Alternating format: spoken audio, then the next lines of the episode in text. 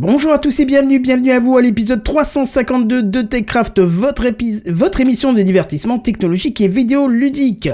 Une panne chez Facebook, une keynote Apple pour une chiffonnette à 25 euros, la reconnaissance faciale dans le métro, Android 12 et un mini dossier de la semaine. Encore un beau programme. Ce soir dans TechCraft. Sound City présente. TechCraft.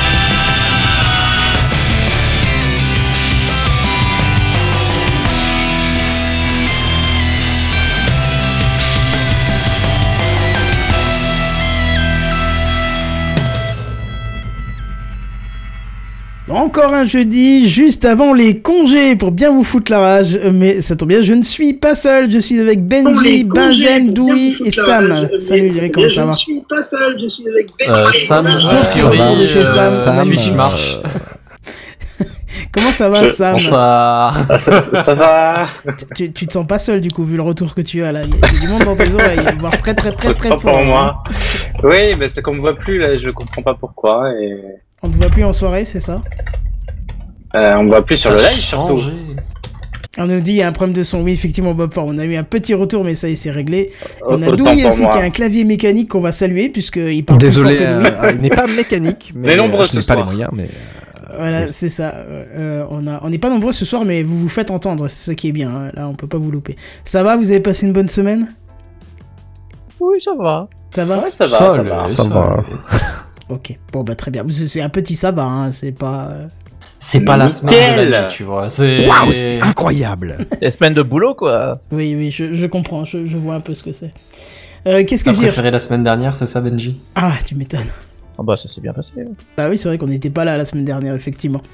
Euh, Qu'est-ce que je veux dire? Je préviens tout de suite, la semaine prochaine, il est fort probable que nous ne soyons pas là, euh, parce que effectivement, bah, c'est les congés, et que euh, il y a des gens qui partent en vacances, donc ça va être, euh, ça va être bien. Euh, je dénonce pas qui. Alors, euh, Bob Ford, n'hésite pas à faire un retour si tu entends encore un problème de son, mais a priori, ça devrait être réglé. Euh, ça faisait longtemps, euh, mais je crois qu'on a un petit truc en introduction, n'est-ce pas? Oui. ah bah, semble-t-il. C'est l'introduction. Bon, on va essayer de faire vite aujourd'hui. Oh, tu parles, c'est encore un truc qui va durer des heures, ça. Ouais, c'est une petite introduction euh, qu'on a avec Sam parce que euh, on est allé euh, tous les deux au Paris Podcast Festival euh, le week-end passé. exclusive. Exactement. A Inside the Paris. Podcast Festival. Alors, juste avant, il faut quand même préciser un Ah, il y a la avez- petite photo et tout. Eh oui, j'ai mis la petite photo. On va juste préciser, euh, Sam euh, est en déplacement, il a un son qui est moins bon que d'habitude, mais parce qu'il est sur les AirPods. Vous voyez que c'est pas non plus euh, qualité suprême, Oui. hein, les AirPods, hein, on dit toujours. Mais- Eh oui, mais c'est des Désolé. Bluetooth et on en a parlé. Bah oui, ça. Désolé. Bon, vas-y, racontez-moi ça un petit peu. Bah euh, écoute, ça va être assez vite euh, raconté. On s'est retrouvé en fait euh, à Paris puisque Sam y est pour un petit moment et puis je me suis dit que j'allais le rejoindre pour un week-end, donc on s'est baladé dans Paris. Et bah personnellement, j'avais complètement oublié qu'il y avait le Paris Podcast Festival parce que c'est pas un événement auquel je vais de façon habituelle. Et puis le hasard a fait que j'en ai vu parler, enfin j'ai vu les gens en parler sur Twitter et j'ai dit bah tiens all- allons donc voir comment ça se passe. Et euh, alors on va vous le dire tout de suite, euh, on y est allé assez tard puisqu'on y est allé le, le dimanche euh, seulement. Donc ça, le Paris Podcast Festival, Le juste pour, euh, dernier jour. pour- exactement, c'était le dernier jour. Donc juste pour présenter rapidement le Paris Podcast Festival, comme son nom l'indique, c'est un festival de podcast à Paris. Voilà, ça c'est fait. Euh, Bravo.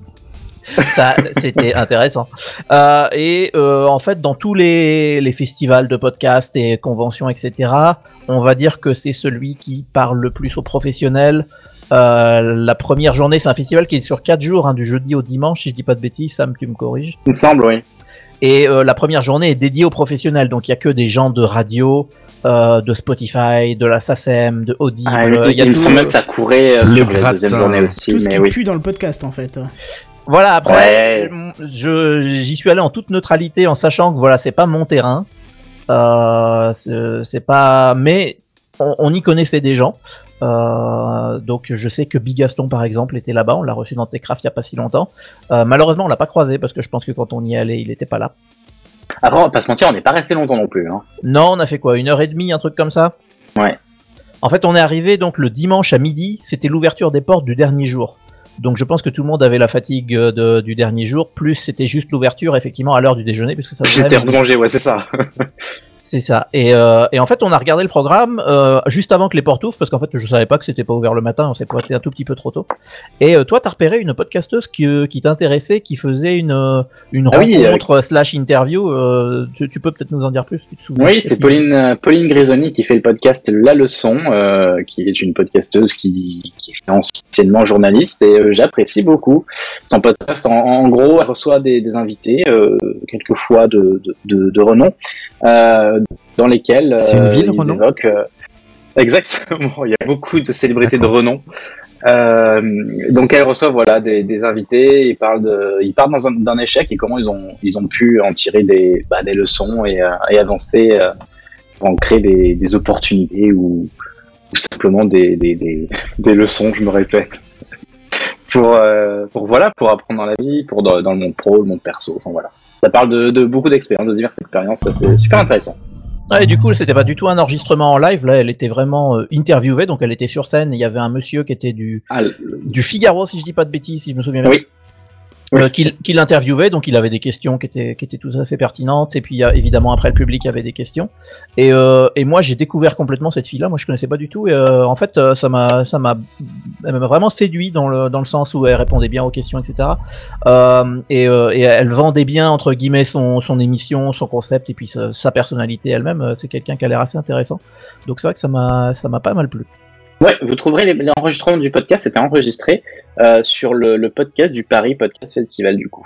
Exactement. Voilà, ça dure une quarantaine de minutes. On n'est pas dedans parce qu'on n'a pas posé de questions, mais à la fin, euh, vous nous entendrez Ouais. faire clap, clap, clap. On m'a piqué ma question. Les méchants.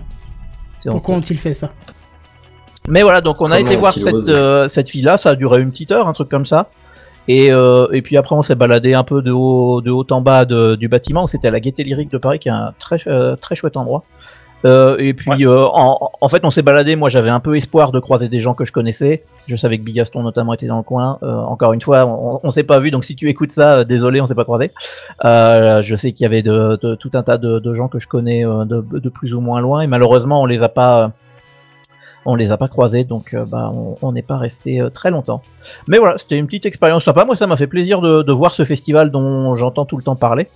Euh, évidemment, l'entrée était complètement gratuite. hein, Il n'y avait pas besoin de billets ou quoi que ce soit pour euh, pour les, j'allais dire pour les gens normaux, pour les non professionnels, parce que le- je crois qu'il y avait des histoires d'accréditation pour les professionnels. Et euh, donc on, on est rentré sans, sans aucun contrôle, rien du tout, et, et ça, ça c'est- c'était très très sympa. Bah c'est bien. Yep. Voilà, c'était notre euh, notre petite revue d'un tout petit passage au festival, mais euh, mais voilà. On Bah écoute, c'est bien, c'est bien un parler. peu qu'il se passe des choses quoi. Il faudrait que ça se généralise un petit peu dans la France entière plutôt que que à Paris, mais euh, mais oui. Oui, voilà, là c'était le, le hasard faisait qu'on était au bon endroit à peu près au bon moment, et euh, donc c'était l'occasion d'y Est-ce- aller. Est-ce qu'il y a eu des podcasts qui ont été enregistrés là-bas, euh, un peu comme à Japan Expo ou des trucs Alors comme à ça, ma où il y a des- connaissance, oui, il y avait euh, il y avait des enregistrements en live, il y avait il y avait tout un tas de choses. Alors le, le programme est encore en ligne et puis ils ont de ce que j'ai compris tout, ce qui était enregistré est publié sur internet. Donc euh, il y a des choses à réécouter. Euh, mais effectivement, là j'ai pas le programme en tête, mais oui oui, ils ont- il y a eu des enregistrements. D'accord. Bah écoute, on ira faire un petit saut sur le site. Il y avait encore autre chose à propos du podcast festival, du Paris Podcast Festival? Non, moi, Pas de mon côté. je pense qu'on a fait le tour. hein. Benji a fait le tour, ouais. Eh bien écoutez, si vous voulez bien, on peut passer aux news high-tech. C'est les news high-tech. C'est les news high-tech. C'est les news high-tech. C'est les news high-tech. T'as vu le dernier iPhone, il est tout noir. C'est les news high-tech. Qu'est-ce que c'est le high-tech? C'est plus de mon temps tout ça. Et oui, c'est à toi Sam, pardon, je vais te Ah mettre... bah j'attends J'attends, voilà. Sam. Parfait. Ah Voilà. oui, tu... c'est bien compensé Ah bah comme oui, ça. c'est- Nickel. Euh, alors, ça tombe bien parce que ma, ma news commence par la semaine dernière, mais non, c'était il y a deux semaines. On vous parlait de la panne historique euh, que Facebook a subie, euh, qui a duré plus de six heures. Donc, c'était, euh, bah ouais, c'était il y a deux semaines. On s'en souvient encore. Euh, et donc aujourd'hui, je voulais revenir un peu en arrière et vous synthétiser un déboire de Facebook. Encore un, pourra-t-on dire. Et on devrait en faire un jingle d'ailleurs hein, à propos des, des déboires de Facebook, tellement ouais, il y en a. pourrait, ouais. Bref, en septembre dernier, Frances Hogan, euh, euh, qui a été chef de produit chez Facebook euh, durant deux ans, a lancé l'alerte sur des pratiques, voire l'inaction de Facebook devant des enquêtes internes inquiétantes. Le Wall Street Journal, le quotidien auquel Frances a dévoilé des milliers de documents internes à Facebook, a publié un article décrivant ces révélations. Alors pour faire simple, il y a plusieurs points qui ressortent de cet article. Il y a Facebook qui a voulu minimiser les effets néfastes d'Instagram sur les ados, euh, notamment vis-à-vis de leur corps et de leur santé mentale.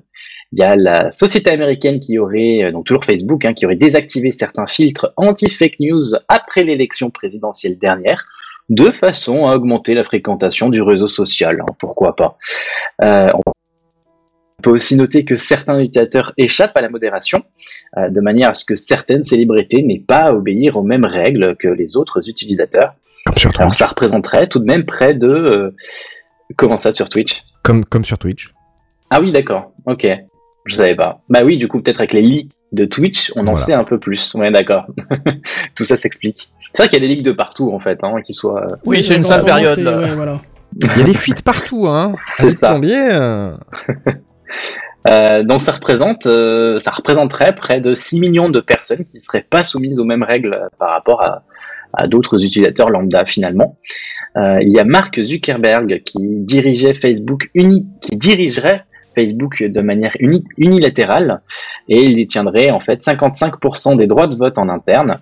Euh, cela peut constituer un, danger face à l'influence que peuvent avoir euh, Instagram et, Facebook en fait quand une seule et même enfin quand le pouvoir est concentré au sein d'une seule et même personne. Le 5 octobre, Frances Hogan témoignait devant le Sénat euh, des États-Unis à propos de ce que l'on nomme aujourd'hui les Facebook Files. Et seulement quelques jours après, Clegg de Facebook a communiqué sur des décisions qu'aurait pris euh, le réseau social. Alors il y a deux fonctions qui seraient à l'étude. La première, nommée Take a Break ou Prenez une pause en français, invitera les adolescents à couper l'application de manière à passer moins de temps sur Instagram. Je ne sais pas si cette fonction sera ciblée sur les ados ou si tout le monde y aura accès, mais en tout cas la communication Facebook euh, était quand même plutôt orientée adolescent. Euh, la seconde fonctionnalité qui serait à l'étude révélerait, euh, enfin relèverait d'une modification de l'algorithme de suggestion de contenu. Concrètement, si un jeune utilisateur visionne trop fréquemment le même type de contenu, Instagram viendrait disrupter l'algorithme de base qui consiste à toujours suggérer euh, bien le même type de contenu afin de proposer cette fois-ci un contenu différent. Ça, c'est un petit peu, même. euh, ouais, c'est euh, un petit peu le, le, le problème des réseaux aujourd'hui, de, notamment de YouTube. hein. Euh, on consomme du contenu, ils nous propose toujours le même contenu, ça n'éveille pas beaucoup la curiosité. hein. C'est un nom, c'est la Euh, bulle de euh, il me manipulation semble que c'est Euh, je pouvais pas dire mieux. Et ouais, c'est un petit peu une bulle dans laquelle on se renferme et effectivement, ça, ça permettrait cette fonction de, de sortir de ça et d'élargir un petit peu son, son champ de vision. Bah, Euh, Ça a été décrit plusieurs fois, c'est comme ça que les complotistes s'auto-alimentent, parce que une fois que tu as regardé Oui. une vidéo sur la Terre plate, ils te proposent tout de suite une vidéo sur pourquoi on n'est jamais allé sur la Lune, et juste C'est après ça, ils et te du coup, tu penses que c'est un cercle infernal, mais voilà. C'est ça. C'est ça. Euh, donc pour autant, aujourd'hui, Facebook n'a rien de concret et aucune date n'a été communiquée concernant le lancement de ces fonctions dont on parle étrangement peu, euh, peu de temps après les Facebook Files. Tu m'étonnes. Voilà, c'est tout pour moi.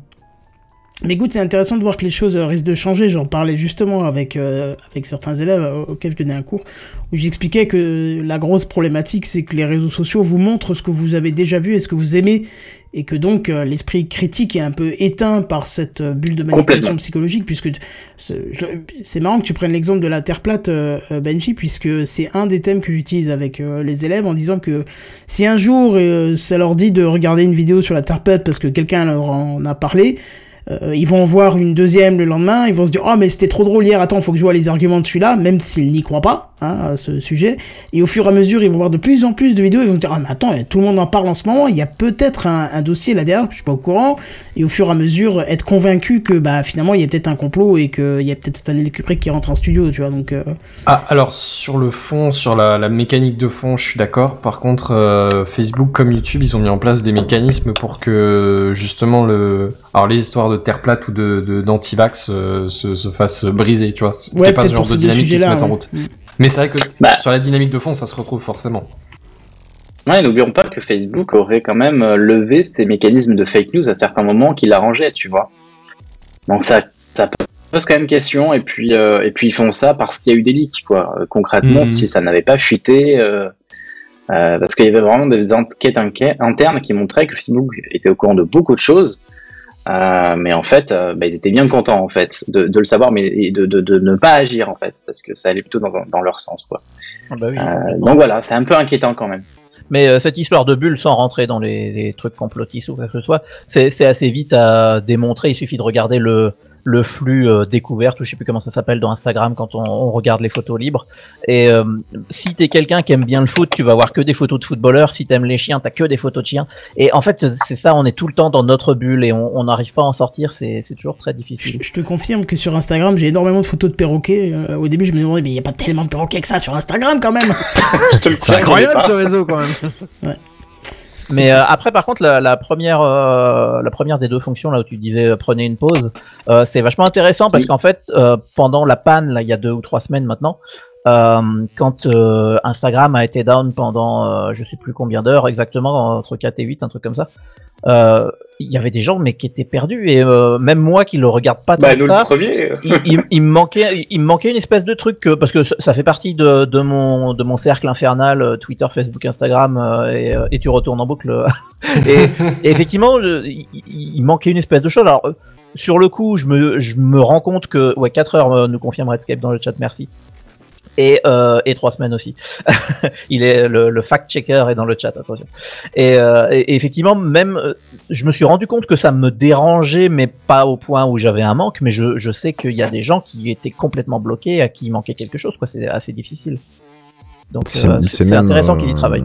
C'est même euh, un peu fou parce que on vivait très bien sans et euh, c'est devenu une addiction en fait aux réseaux sociaux où euh, t'as l'impression d'être coupé d'une part de bah, une part de toi. Moi je sais que Oui, mais alors attendez, parce que là vous avez quand même des, des raccourcis, parce qu'on peut dire ça sur plein de choses. Avant Ah, qu'on ait de l'eau en ouvrant ton Facebook- robinet, tu vivais très bien aussi, sauf que t'allais au puits, et ainsi de suite. Tu remontes dans le temps, chaque évolution technologique a fait qu'on vivait très bien avant sans, et que maintenant on peut plus s'en passer, tu vois. il y a Mais 15 je suis pas sûr qu'il y ait autant d'effets néfastes sur l'eau sur les réseaux sociaux. Tu vois, aujourd'hui, on se rend compte qu'il y a quand même pas mal d'effets néfastes dont on n'a pas forcément conscience. Ça quand même pas le même impact. Ouais, je sais pas. Alors, il y a 15 Tant sur jours, il y, a, il y a eu un tour de table pour savoir si ça nous avait manqué ou pas. J'avais répondu non, ça ne m'avait pas manqué. Parce qu'en effet, Instagram et Facebook ne me manquent pas. Par contre, j'avoue que Twitter, je suis beaucoup suis plus euh, accroché à Twitter parce que déjà j'ai un flux d'informations qui est hyper divers et parce que c'est un peu ma principale source d'information, ne regardant pas les médias dits classiques.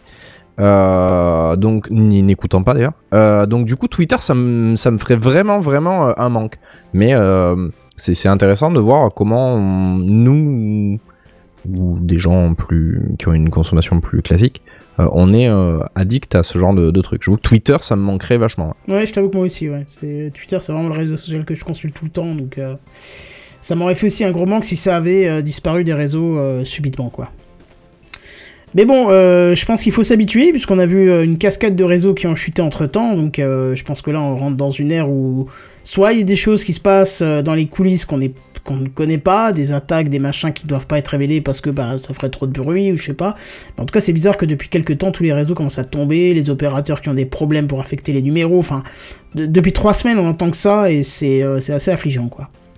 Parce qu'on avait aussi Redscape qui devait nous parler de, de OVH, euh, qui avait aussi eu une grosse, grosse, grosse panne euh, à cause d'une euh, d'un routeur. Enfin voilà, c'est c'est c'est une Oui. époque un peu un peu particulière quand même. On nous a rendu euh, pas accro à des services, mais euh, plutôt habitués à des services. Et quand ils disparaissent, on se retrouve un peu con quoi. En fait, a- c'est vrai que j'ai l'impression que pendant des années ça a tout tourné bien et là cette année, l'année dernière, j'ai l'impression qu'on enchaîne les pannes, les, les coupures. Je, je- Exactement, Je, ouais, comprends pas. c'est- c'est ce que j'allais dire. En fait, on est, on est habitué à ce que tout soit accessible tout le temps. Et, et là, on est en train de rentrer dans une espèce d'air où ça peut être en panne euh, pendant des heures. Et en fait, mais pourquoi et, et voilà, mais, exactement. Et ouais, on, on rentre un peu là-dedans, c'est assez intéressant. Bon, en tout cas, on verra avec les semaines à venir si ce genre de catastrophe continue. Euh, si vous avez rien à dire, on peut continuer si vous êtes ok. Ouais, on bien peut continuer, surtout que la news qui arrive va beaucoup m'intéresser. Ouais, parce qu'on a continué dans les catastrophes. Alors pas pour Apple, parce qu'on va parler de la keynote, mais pour euh, Intel, AMD euh, et tous les autres en face qui se Qui me sont pris des, des méga claques. Mais bon, on va en parler tout de suite. Alors je l'ai pas mis en dossier de la semaine parce que je vous ai fait un mini dossier sur autre chose après, donc on va le mettre en simple news. Si un mini euh, dossier, c'est peut-être parce que tu as la place pour un dossier. Euh, non, non, non, tu verras que c'est pas si grand que ça. donc Non, mais tu verras. là, aujourd'hui, il y a un mini dossier, il y a une maxi news, tu vois. Voilà, le- oui, c'est la ça. classification. euh, J'aurais pu les changer Je effectivement. mieux. Bon.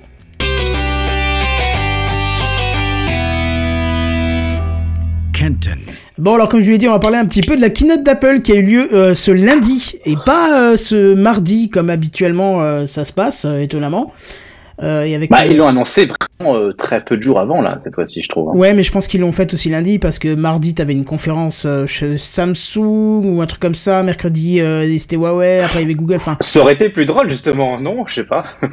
de Ouais, voler la vedette. Surtout, je pense que quand t'as une conf euh, Apple, je pense que t'as quand même. Enfin, si tu aimes Google euh, et euh, Apple, je pense que tu iras plutôt vers Apple. Je sais pas pourquoi, mais je sais pas.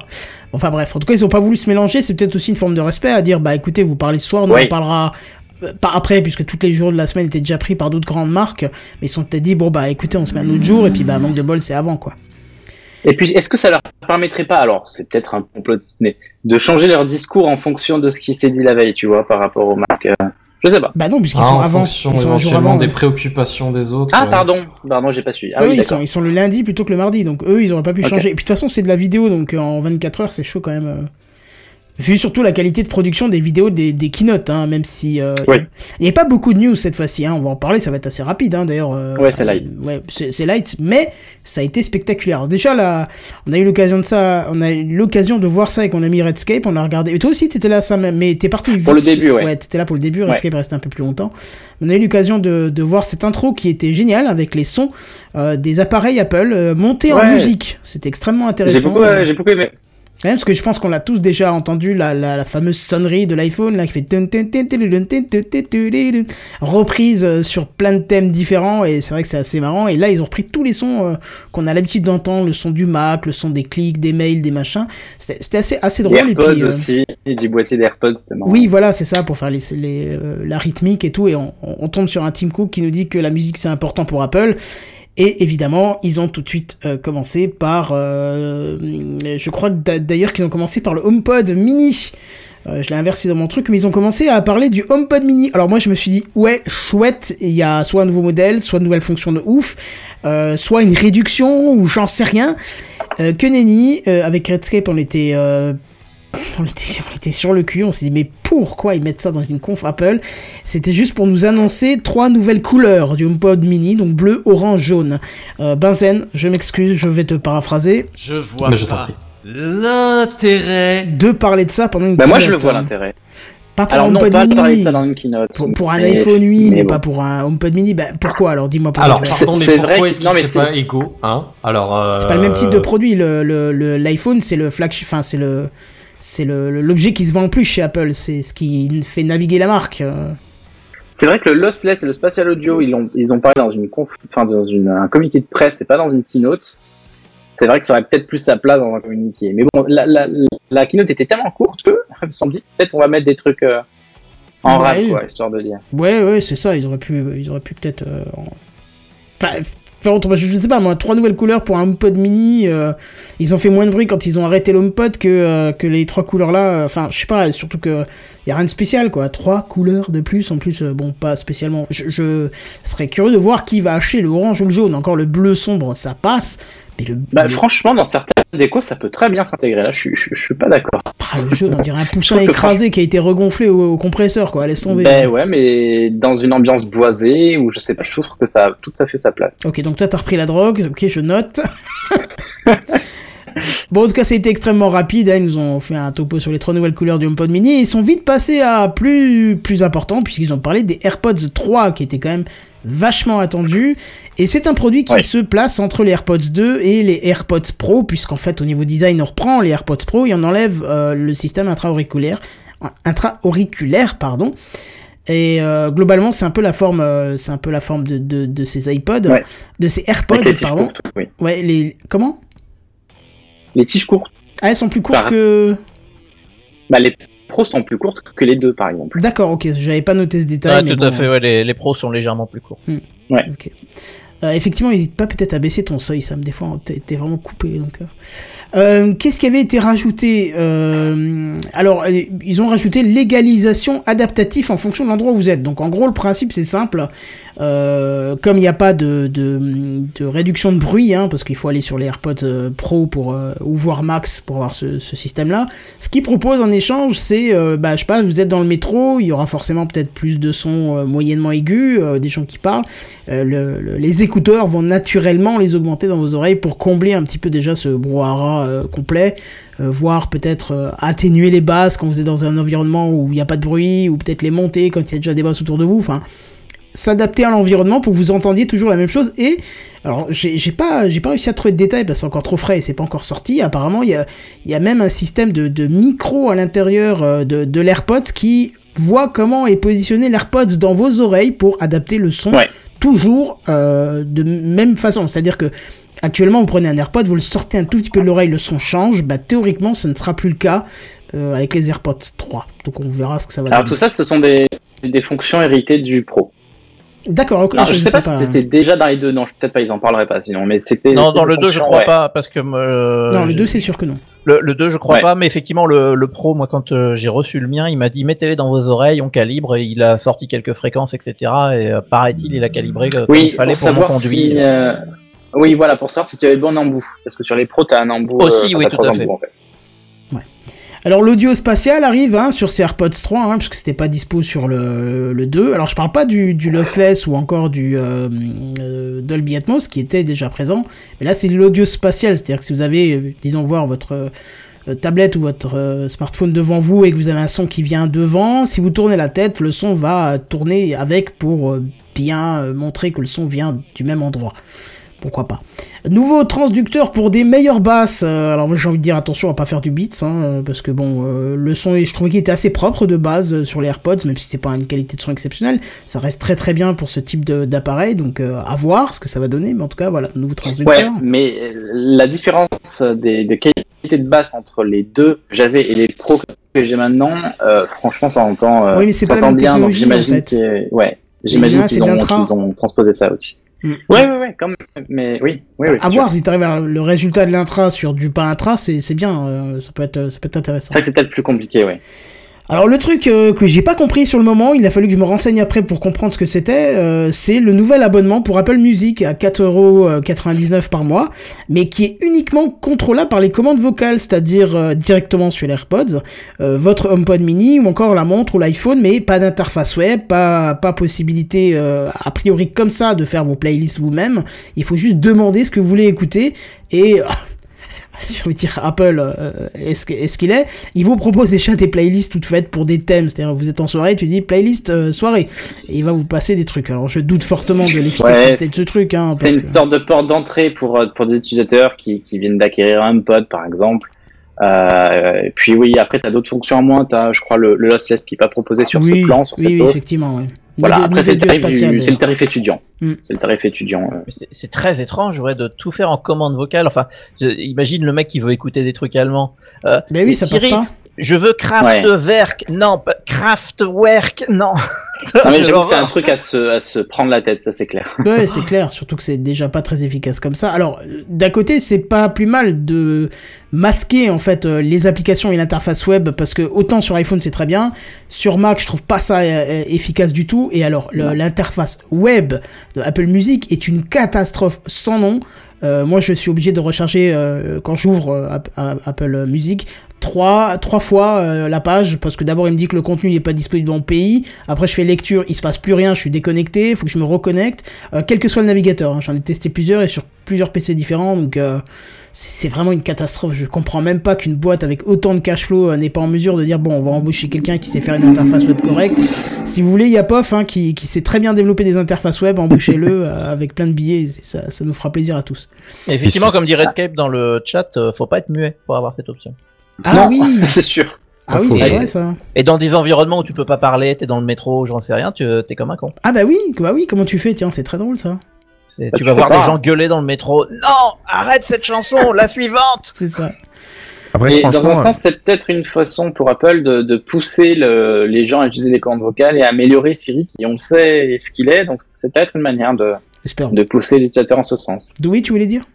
Ouais, je trouve ça un peu étrange parce que c'est vrai que quand t'as envie d'écouter de la musique, moi je suis pas trop du genre à écouter une playlist au hasard. Quand je veux écouter quelque chose, c'est parce que je j'ai envie de l'écouter. Et là, de laisser en fait complètement à Apple choisir ce que tu vas écouter, euh, juste en donnant une vague information. Ah, genre, Pour la playlist, écouter, oui. euh, je, je- franchement, je suis pas du tout convaincu là. Mais vraiment pas. Je mettrais pas 5 euros juste pour ça. Euh, si c'était un équivalent à Spotify, Deezer ou d'autres euh, trucs, pourquoi pas Mais parce que ce serait moins Bah, cher. ça l'est, parce que tu peux demander ta musique directement. Ouais, à part que Spotify, tu, tu peux demander euh, si tu veux écouter Jefferson Airplane, tu peux le faire. Là, d'après ce que j'ai compris, Si, ce si, serait vraiment peux. que des playlists Non, non, non. faites par Apple, quoi. Ah non, non, non, non, non, non, tu peux demander ton C'est titre. pas ce que j'ai compris. Ah bah, oui, tu peux demander ton titre. Ah voilà, ce que j'ai compris ça. aussi. D'accord. Ah oui, bah sinon, oui, alors là, t'aurais plus aucun intérêt. Là, même 4,90€, Bah, 4,99€, ouais. ça reste cher, tu vois. Mais on est d'accord que euh, par la voix, la navigation au sein de Apple Music, si on peut parler de navigation, sera plus simple via des playlists, j'imagine. Écoute, euh, j'ai j'ai pas un accent euh, terrible du tout en anglais, mais quand je, ça m'est déjà arrivé dans la voiture ou autre chose de dire je vais écouter American Head Charge, euh, ça ne me lance jamais American Charge. Oui. Tu vois. Oui, oui. Comme tu là, on, on peut le donner en commande vocale alors qu'on est au calme, assis, etc. Mais genre, imaginons que je sois sportif. Bon, c'est une hypothèse, hein. Euh, que t'es en train de courir. Alors Apple, ah. Et c'est va très être juste. hyper Non, compliqué. très quoi. juste. Euh. Alors que, euh, voilà. Voilà. Bref. Ouais. Donc, On est d'accord. Que, que les Effectivement. handicaps. euh, Alors, euh, ces nouveaux AirPods 3 sont euh, vendus à 199 euros, mais du coup, les AirPods 2 baissent à 149 euros. À voir. Ce qui se rapproche du prix des pros. Et ouais, c'est vrai que la, la- la- le gate, le, le, Le le gain gap entre Ouais. euh, le gap entre euh, les pros et les non pros, enfin les trois, est pas si évident du coup. Bah, en fait, j'ai l'impression que c'est juste l'intra-auriculaire qui va changer, en fait, c'est tout. hein. Il y a un peu de ça, oui. Et non, quand même le- la réduction de bruit, Hmm. qui est quand même pas mal sur les pros. mais Ça fait quand même super cher. Est-ce qu'il n'y a pas des équivalents euh, Je suis chez Apple. euh, Ouais, mais Oui. est-ce qu'il n'y a pas des équivalents euh, chez d'autres marques euh, Bien sûr, bien sûr.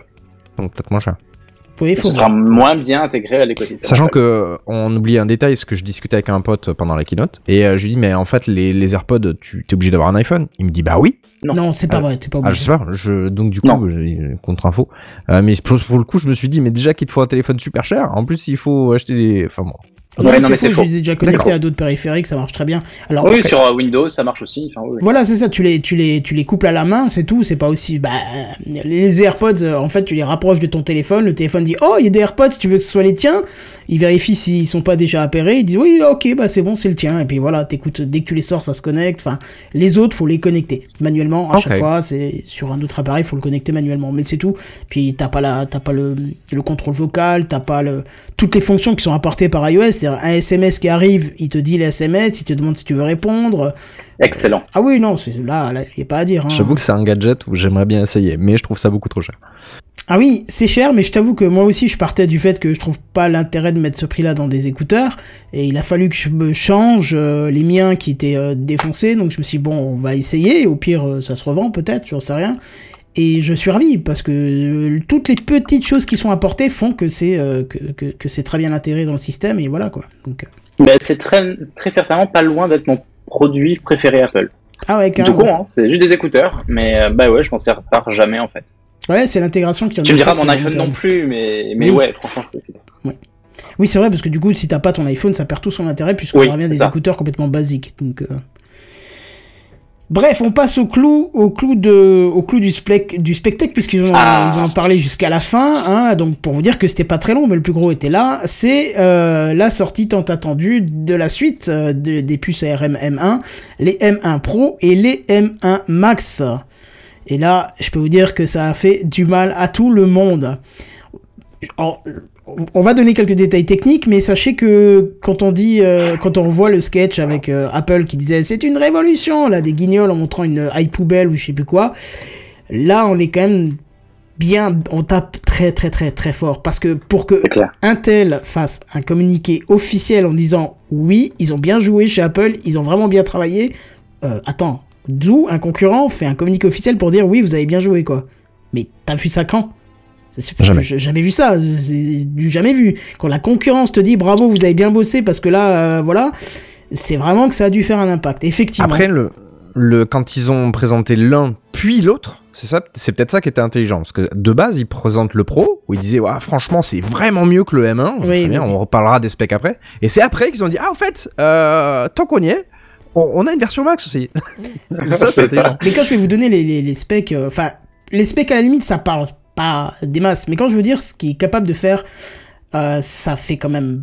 bah, vous allez voir. Allez, on commence. Alors, le M1 Pro, on va commencer. Donc, CPU jusqu'à 10 cœurs. Bon, on commence à entendre des valeurs qui sont assez élevées et ça commence à plus trop nous rien dire. Parce que moi, je me rappelle de l'époque des 1 cœur et ça suffisait largement. Et maintenant, on en est à 10. Mais bon, voilà. À titre de comparatif, les MacBook Pro de la génération d'il y a deux générations, donc sur Intel, Ouais. n'avaient que 4 cœurs. Oui, d'accord, mais c'est du Intel. Donc, c'est encore une autre façon de fonctionner. Donc, je C'est sais pas sûr, si on c'est peut du comparer. C35, mais voilà.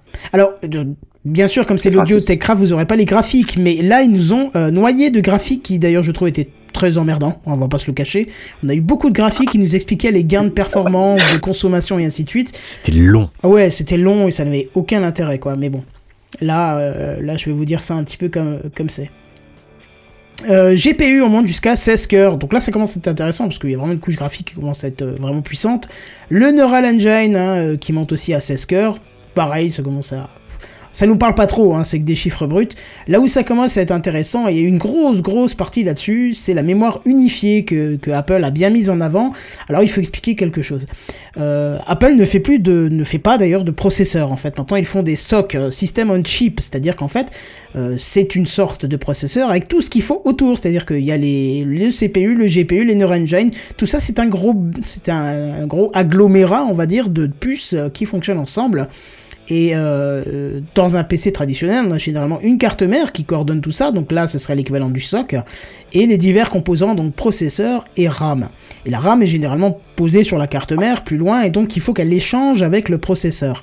C'est pour ça qu'on parle souvent de cache. Euh, le cache, c'est les petites mémoires qui sont très proches du processeur parce qu'il y a une vitesse de communication assez élevée. Et Apple, qu'est-ce qu'ils se sont dit? Bah, Dans le SOC, on va mettre euh, juste à côté, on va mettre la RAM. L'équivalent de la RAM, eux, ils appellent ça de la mémoire unifiée. Et euh, on monte jusqu'à 200 gigaoctets, et du fait qu'elle soit vraiment à côté du, du, du processeur, d'ailleurs j'ai oublié de... Seconde. Euh, non, c'est pas ça que je voulais dire, j'ai oublié de, de, de vous mettre les images en fait, c'est con ça. Euh, J'aurais Ah oui. dû vous mettre cette image, j'ai même oublié de mettre la, la news de tout à l'heure, je suis désolé. Euh, j'ai fait de la merde avec les images. Euh, je vous bascule juste ça, voilà, juste pour le thème. Bref. Du coup, ça rend, ça rend l'échange entre la RAM et le pseudo-processeur, enfin le SOC, extrêmement rapide, puisqu'on monte jusqu'à 200 gigaoctets par seconde, imaginez un petit peu quand même, c'est monumental. Et on peut monter jusqu'à 32 gigas de, de, de mémoire euh, supportée par ce M1 Pro. Là aussi où on s'est pris une grosse grosse claque dans notre, euh, dans notre face, euh, c'est quand ils annoncent 70% de consommation d'énergie en moins par rapport au M1. Le M1 avait déjà des, des, des, des, des une autonomie de malade et là on, on obtient 70% de consommation en moins à puissance Alors, équivalente. Oui. Je ne savais pas que c'était par rapport au M1, chiffre. Croyais que c'était par rapport à Intel, tu vois. Mais alors là, Ah, bah, bah, en tout cas, même si c'est par rapport au, au Intel, parce que de toute façon, ce sera comparé au Intel le plus puissant, si c'est le cas, euh, ça reste de toute façon euh, complètement Ouais, c'est clair. hein. Mm. bah, quand on voit les chiffres d'autonomie, euh, oui. Oui, Oui, alors, oui. on verra qu'ils sont pas expla- ils sont pas explosés les chiffres d'autonomie, mais parce que la puissance explose aussi. Donc on a quand même un ratio de, de consommation beaucoup plus beaucoup plus bas. Euh, on, est, on est en mesure de gérer jusqu'à deux écrans externes avec ça. Alors là, vous allez me dire, bon, bah, c'est pas spécial, mais n'oubliez pas qu'il n'y a pas de carte graphique. Hein. C'est tout géré par le SOC lui-même. Et là où ça tu commence. as vu qu'il y a un port HDMI. Oui, oui, bah Sur le on- Mac. Va mais là, c'est le Mac. Là, on parle juste des, des puces. euh, Les Macs sont Pardon. après. Parce qu'ils ont présenté ça en deux parties. D'abord les puces et après les Macs. Qui d'habitude ne se fait pas. Ils présentent tout ensemble. Mais là, ils ont vraiment mis en avant les, les socs. euh, parce faut le dire. hein, ça, ça fait... Il y avait de quoi. Ouais, il y avait de quoi. Donc je disais deux écrans externes, rien de spécial, mais bon, c'est dans un soc. Pour vous donner une idée un petit peu de, ce- de ce à quoi ça représente, euh, moi mon PC là qui fait tourner Techcraft avec trois écrans, avec euh, deux cartes son, des trucs dans tous les sens, euh, je peine à faire un montage en, en, en- en Full HD avec euh, du multipiste, enfin plusieurs pistes vidéo. Je peine à le faire, mais pour tout le reste ça suffit. Je fais tourner du GTA V euh, en full, voilà. Imaginez que ce Pros M1 Pro est capable de faire tourner 20 flux de lecture vidéo ProRes 4K. Alors déjà, 4K, c'est de la balle. 20 flux, c'est de la balle x 20. Et en plus, ProRes, à savoir que ProRes est un codec de compression-décompression vidéo qui est plutôt lourd, voire très très lourd. Benji, est-ce que tu as peut-être des, des- des détails techniques sur le ProRes?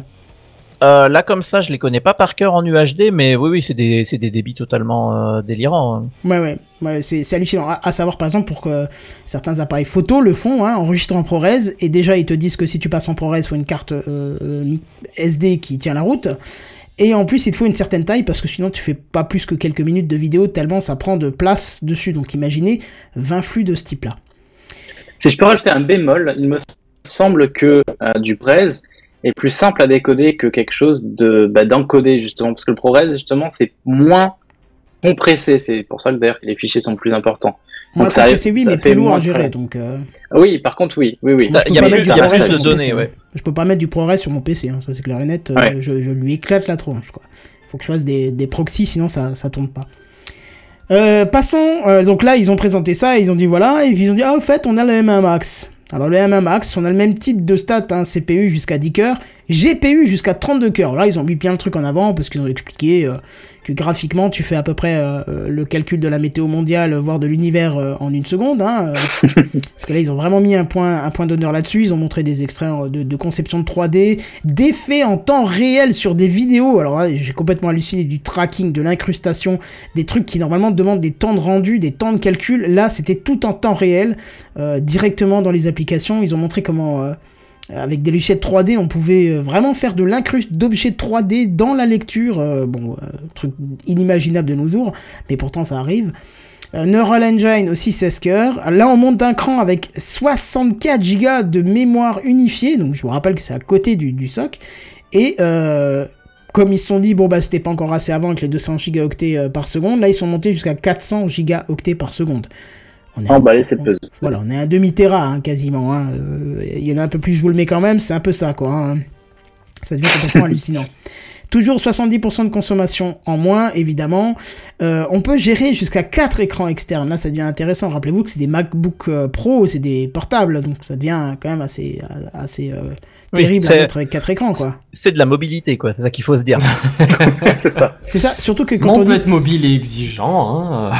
Ouais, surtout que n'oubliez pas que quand on dit 4 écrans externes, ça veut dire 5 écrans avec euh, l'écran du MacBook Pro lui-même. Hein, c'est Oui, après, si t'as pas, le plus. sa- si t'as pas le sac à dos qui va avec aussi, euh, c'est pénible, hein. Ouais, là tu te balades avec ton car régie et c'est quoi ton, ton, ton rack de serveur? Ah non, moi, j'ai un MacBook Pro. Ah d'accord. Et là où euh, le quand j'ai lu ce truc là, je me suis dit mais non, c'est- mais non, c'est pas possible. C'est que cette puce M1 Max est capable de jouer 7 flux de lecture vidéo ProRes 8K. Oh là là là là là là. Je- voilà, je- est-ce qu'on a besoin d'en dire pas dire plus mieux je, je sais pas, est-ce qu'on a besoin d'en dire plus? Je pense que les mecs de Non, chez Intel et AMD là, ils sont taillés les veines, hein. c'est pas possible quoi. C'est incroyable. Alors juste, euh, je, par curiosité, j'ai regardé un tout petit peu les débits des différents ProRes parce que je me posais la question. Euh, parce qu'effectivement, au boulot, ça m'est arrivé d'enregistrer des choses en ProRes sur un, un enregistreur qui a un disque de 2 Tera dedans et je me souvenais avoir vu le, la capacité du disque qui faisait, euh, qui, qui perdait 1% par, euh, par 10 secondes. Je regardais et je faisais ah oui effectivement. Et donc évidemment, il y a tout un tas de réglages, mais on, on est beaucoup sur des compressions qui sont au-dessus du gigabit par seconde. Quoi, quoi. Euh, Ouais, c'est Ouais. c'est impressionnant.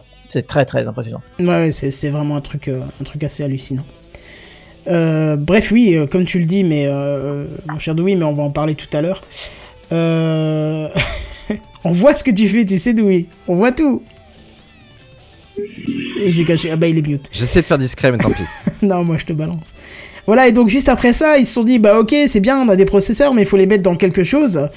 Euh, donc ils ont présenté les MacBook Pro euh, 14 pouces et euh, MacBook Pro 16 pouces avec un nouveau design, ou plutôt la reprise d'un ancien design bien dégueulasse. Perso, je trouve ce design dégueulasse.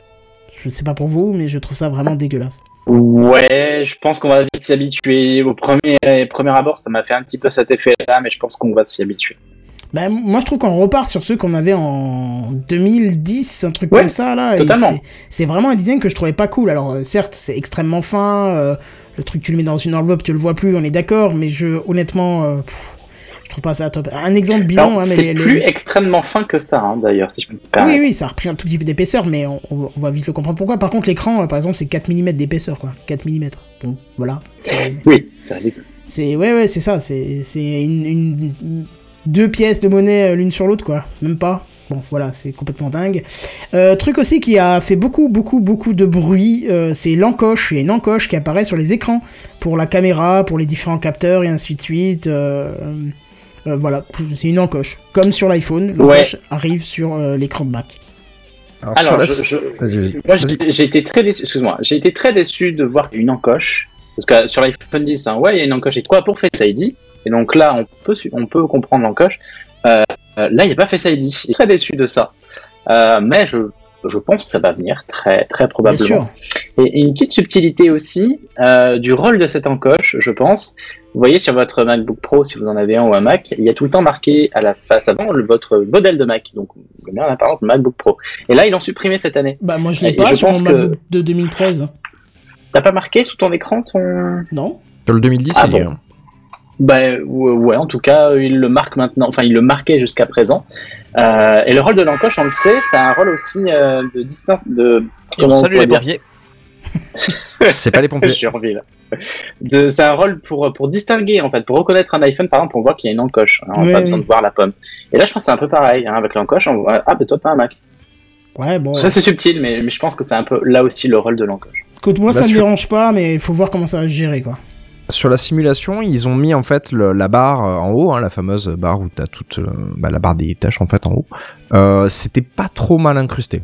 Hum, Je pense que ça a été pensé justement pour que euh, Ouais. ça comble euh, cette espèce de, ouais, de, bah, de créneau entre guillemets.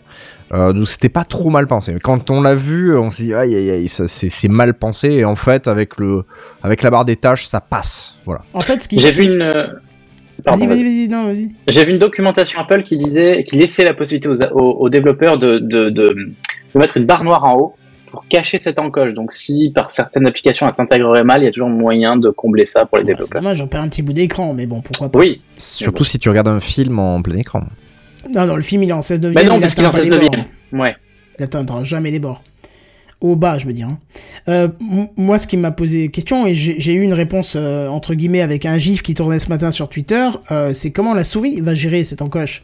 Parce que est-ce que tu vas buter sur l'encoche? Est-ce que tu vas te téléporter du droit, de la droite de l'encoche vers la gauche de l'encoche? Est-ce que tu vas passer dans une zone d'ombre en dessous où tu verras pas ta souris?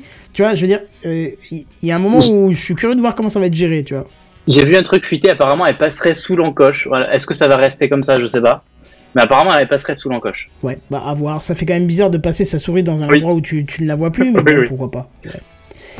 Euh, on a aussi le retour du MagSafe euh, V3 hein, en, en V3, vous savez ce, fameux système euh, qui est un petit peu différent des iPhones mais qui est aussi magnétique, qui fait que la, prise en fait le connecteur d'alimentation est aimanté sur le bord de l'appareil, il se décroche au moindre choc et, en fait vous pouvez vous prendre les pieds dedans sans envoyer valdinguer le, le PC portable. Ça m'est encore arrivé il y a une semaine et demie où j'ai un collègue qui s'est pris les pieds dans mon câble et qui s'est qui a failli se viander et qui s'est retourné genre choqué genre euh, le portable a dû foutre le camp et il a dit mais j'ai cassé le câble je dis non non c'est euh, magnétique il connaissait pas le système il a dit mais c'est génial ouais mais je voudrais trop ça sur mon PC Bienvenue en 2010. Ouais, mais ça avait. ça- oui, c'est ça, en plus, parce que ça avait disparu avec les, les, les précédents MacBook Pro qui étaient sur le- l'USB-C. Et là, ça revient. Alors, à savoir que comme il y a de l'USB-C dessus, on, vous, vous pourrez quand même recharger en USB-C, mais il y a toujours le MagSafe euh, qui sera là, quoi. Ouais, je tiens à préciser, là, à partir de maintenant, ça va être, attention, c'est euh, les retours en arrière. Hein. Là, il y aura une succession de Ouais. retours en arrière de la part d'Apple. Oui, mais ça prouve euh, qu'ils ont et- entendu. Oui, oui, oui, c'est, bah, il y a que les cons qui changent pas d'avis, j'ai envie de dire. Et, euh, et, et ouais, j'avais très très peur de cette USB-C de le perdre parce que moi, j'apprécie beaucoup pouvoir charger mon Mac des deux côtés. Ça semble être rien comme ça, mais euh, c'est très pratique, mine de rien. Oui, oui, totalement d'accord avec toi. euh, ouais, oui. Et effectivement, ils sont revenus en arrière, mais pour le bien, hein, parce que, parce que bon, Oui. on, va, en reparler un petit peu. Euh, à savoir justement que grâce à, à ce MagSafe, et pas l'USB 3, mais grâce à ce MagSafe, et le, si vous prenez le modèle 16 pouces, il y a le chargeur qui va bien. Si vous prenez le modèle 14 pouces, il faudra rajouter 20 euros. C'est Apple, n'importe quoi, mais bon, bref. Euh, vous pourrez recharger la totalité de la batterie, enfin, la, pardon, la moitié, euh, 50% de la batterie en 30 minutes. Et on parlera des, de l'autonomie tout à la fin. Vous allez voir que c'est quand même hallucinant euh, d'avoir la moitié de batterie en 30 minutes. hein. Euh, justement, quand on parlait de retour en arrière, c'est le retour du lecteur de carte SD dont énormément de gens se sont plaints, les photographes, euh, clair. les vidéastes, ils ont tous crié au scandale puisque bah, tous les appareils maintenant sont sur du, de, de- des cartes SD ultra performantes et qu'il n'y a rien de pire euh, que de devoir l'en brancher. Parce que j'ai cherché moi un lecteur de cartes externe SD puissant avec une bonne vitesse de lecture, tout, au- tout aussi bonne que celle- celui du MacBook Pro ancien. J'ai pas trouvé. C'est que des vieux gadgets qu'on te vend. T'arrives pas à trouver un vrai constructeur qui te vend un truc performant en lecteur externe. Tu vois Après, c'est cohérent avec euh, justement le fait de vouloir travailler, euh, de faire de ton MacBook euh, Pro, du coup, un outil de travail, Oui. hein, de pouvoir, euh, d'avoir le lecteur natif. Au moins, on retombe un peu dans ce, dans ce truc. Bon, ok, on vous a compris. euh, maintenant, Ah, c'est ok. euh, vous pouvez foutre du 8K. euh, Allez-y, c'est parti. Mais enfin, la communication d'Apple s'est retournée sur les professionnels parce qu'ils l'avaient abandonné en 2016 quand ils, ils avaient supprimé tous ces ports.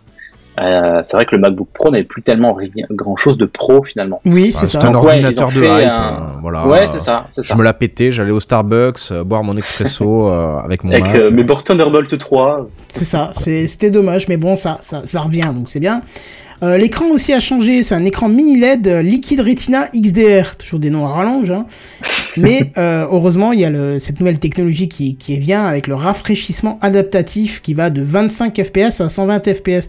On l'a expliqué lors de la précédente keynote, hein, c'est euh, en fonction de ce que vous affichez. Si vous avez une page, une, une page web statique, comme par exemple l'écran de contrôle que j'ai là sur, sur Twitch, ben, ça reste euh, 25 FPS, ça suffit largement. Par contre, si vous allez taper un jeu vidéo ou autre chose, là, le, le- le- le- la machine va basculer en 120 Hz, euh, Hz, 120 FPS, et c'est c'est tout à son avantage, quoi. Du coup, ça permet aussi de jouer correctement sur l'autonomie. Quand il n'y a pas besoin de consommer, euh, C'est ça. rafraîchir, on va pas afficher pour rien, quoi. Moi, ça m'a un peu déçu. Je vais, je vais paraître un petit peu pisse-froid, mais quand j'ai entendu 120 Hz, je me suis dit, mais mon téléphone portable, il va jusqu'à 144. Du coup, euh, Ah oui, mais chez Apple, pour un ordi aussi c'est cher. tout nouveau ça. Chez Ouais, Apple, pour un le ordi 120 aussi c'est cher, même j'étais un arrivé peu cette année déçu. sur les iPhones. Alors tu vas me dire, euh, 24 Hz, c'est que dalle, mais il y a eu un effet un peu flop. Voilà. Après, je vais t'avouer que moi, Ouais. je, vois pas cette différence, donc euh, voilà.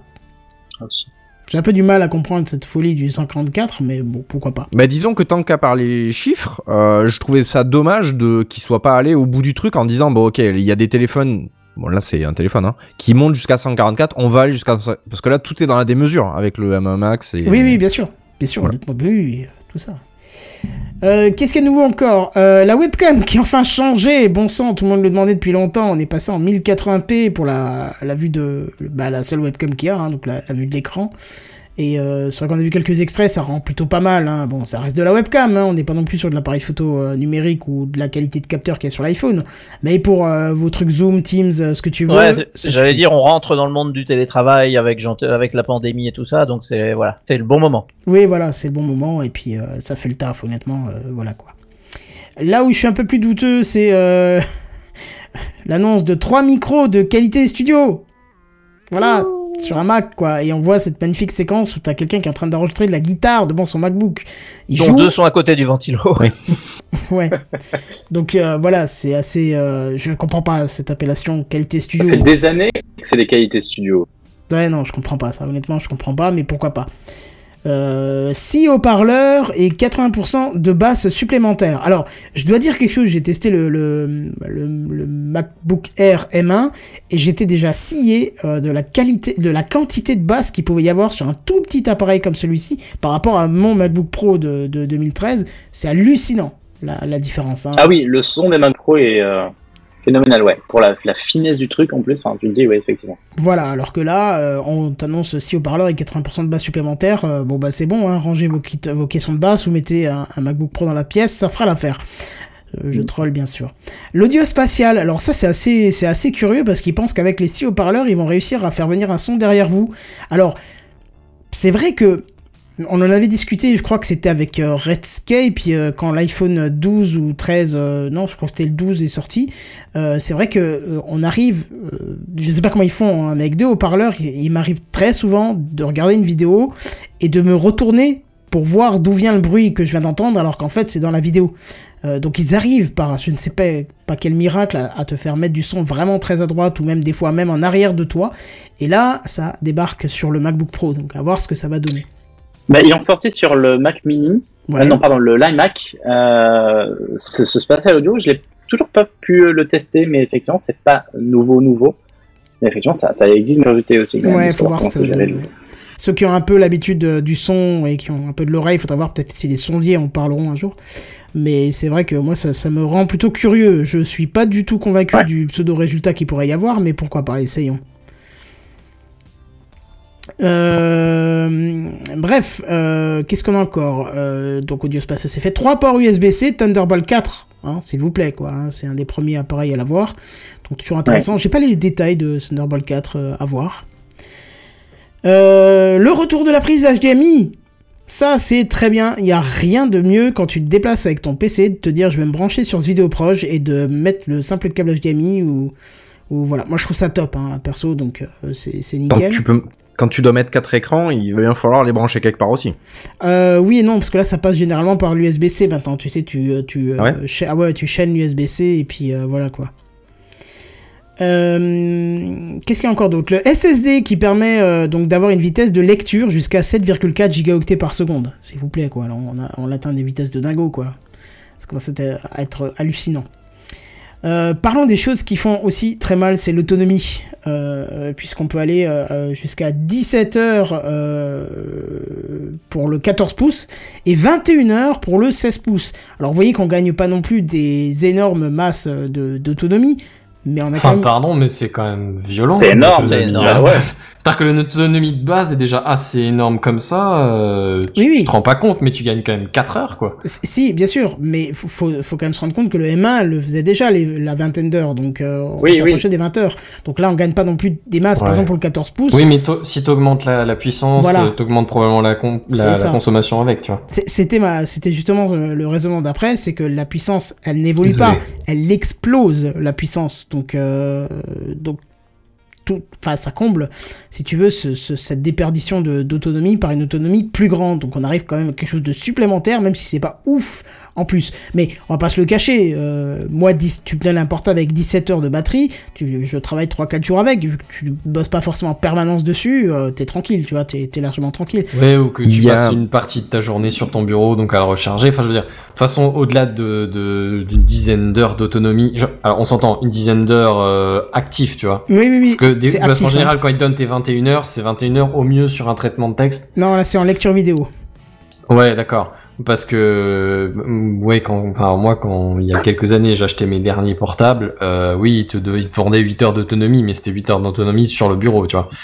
Et donc là, ça t'en fait 4 en, en prise de notes un peu, ou logiciel un peu actif, tu vois. Et Mm. là, du coup, ça devient un peu plus restreint. Une fois que tu m'en donnes euh, quelque chose comme 10 en actif, euh, t'as jamais besoin de plus que ça, quoi. Non, non, Il c'est y a- bien pour une il journée. y a non, Apple pas qui avait- besoin. Apple avait communiqué aussi sur le fait de garder sa puissance même sur batterie. Ça, c'était un, Oui. un aspect de la conférence Oui, où oui. ils ont montré que les autres ordinateurs, effectivement, dès que tu branchais le secteur, ben forcément, ils passaient en mode on économise de l'énergie au maximum, donc on baisse la puissance. Et là, c'était une communication d'Apple en disant bah vous, vous pouvez débrancher, il n'y aura pas de départition de, départition de puissance. Ouais, et surtout Exactement, que là où ça prenait tous ensemble, je vous le disais avant, on va prendre le cas rien que pour les 17 heures. Rappelez-vous qu'en une demi-heure, vous avez la moitié de 17 heures de charge. Une demi-heure. Une demi-heure, vous savez très bien comment ça se passe au boulot. Une demi-heure, c'est un, truc, euh, c'est le temps d'un café, le temps de dire bonjour aux collègues et machin. Tu branches ton truc, tu laisses une demi-heure, t'as la moitié de tes 17 heures, quoi. On est quand même dans un truc qui est assez hallucinant. Ouais. Euh. Qu'est-ce que je voulais dire encore avec ça Tiens, moi j'aurais bien rajouté un point que tu n'as pas noté mais que j'ai Oui. vu passer. Euh, on parlait des retours en arrière, donc les ports reviennent, le MagSafe revient, etc. Euh, fini la barre tactile sur le clavier. C'est ce que j'allais dire, ouais. C'est vrai Ouais, qu'il oui, a enlevé oui. la touch bar. Maintenant, c'est les, les boutons de fonction reviennent quoi. Oui, Ça, pas compris. ils l'ont présenté comme une révolution d'ailleurs. Hein. Ah bon Regardez ces touches de fonction Ouais, bah, Oui. c'est le choix à la Apple quoi. Mais Oui. pourquoi vous quelqu'un sait pourquoi il n'y a plus la touch bar? Ça Parce qu'elle a, cher pas grand- rencontré succès en vrai. D'accord. est- Moi je l'aime bien, c'est vrai, mais c'est vrai que tu perds tes repos automatiques, des fois c'est pas tellement pratique pour certaines Écoute, applications. J'en ai une en face de moi, je ne l'utilise jamais. Tu viens de la découvrir. Mais non, mais elle, Ouais. elle est, elle est là si tu veux. Donc euh, le, mon, mon Mac est surélevé, j'utilise un clavier euh, filaire en dessous euh, pour, pour euh, taper. Mais je pourrais l'utiliser, mais jamais. Euh, à aucun moment je me suis dit, Hum, c'est pratique. Ça- C'est jamais Bah, tu changes comment ta, ta luminosité du coup?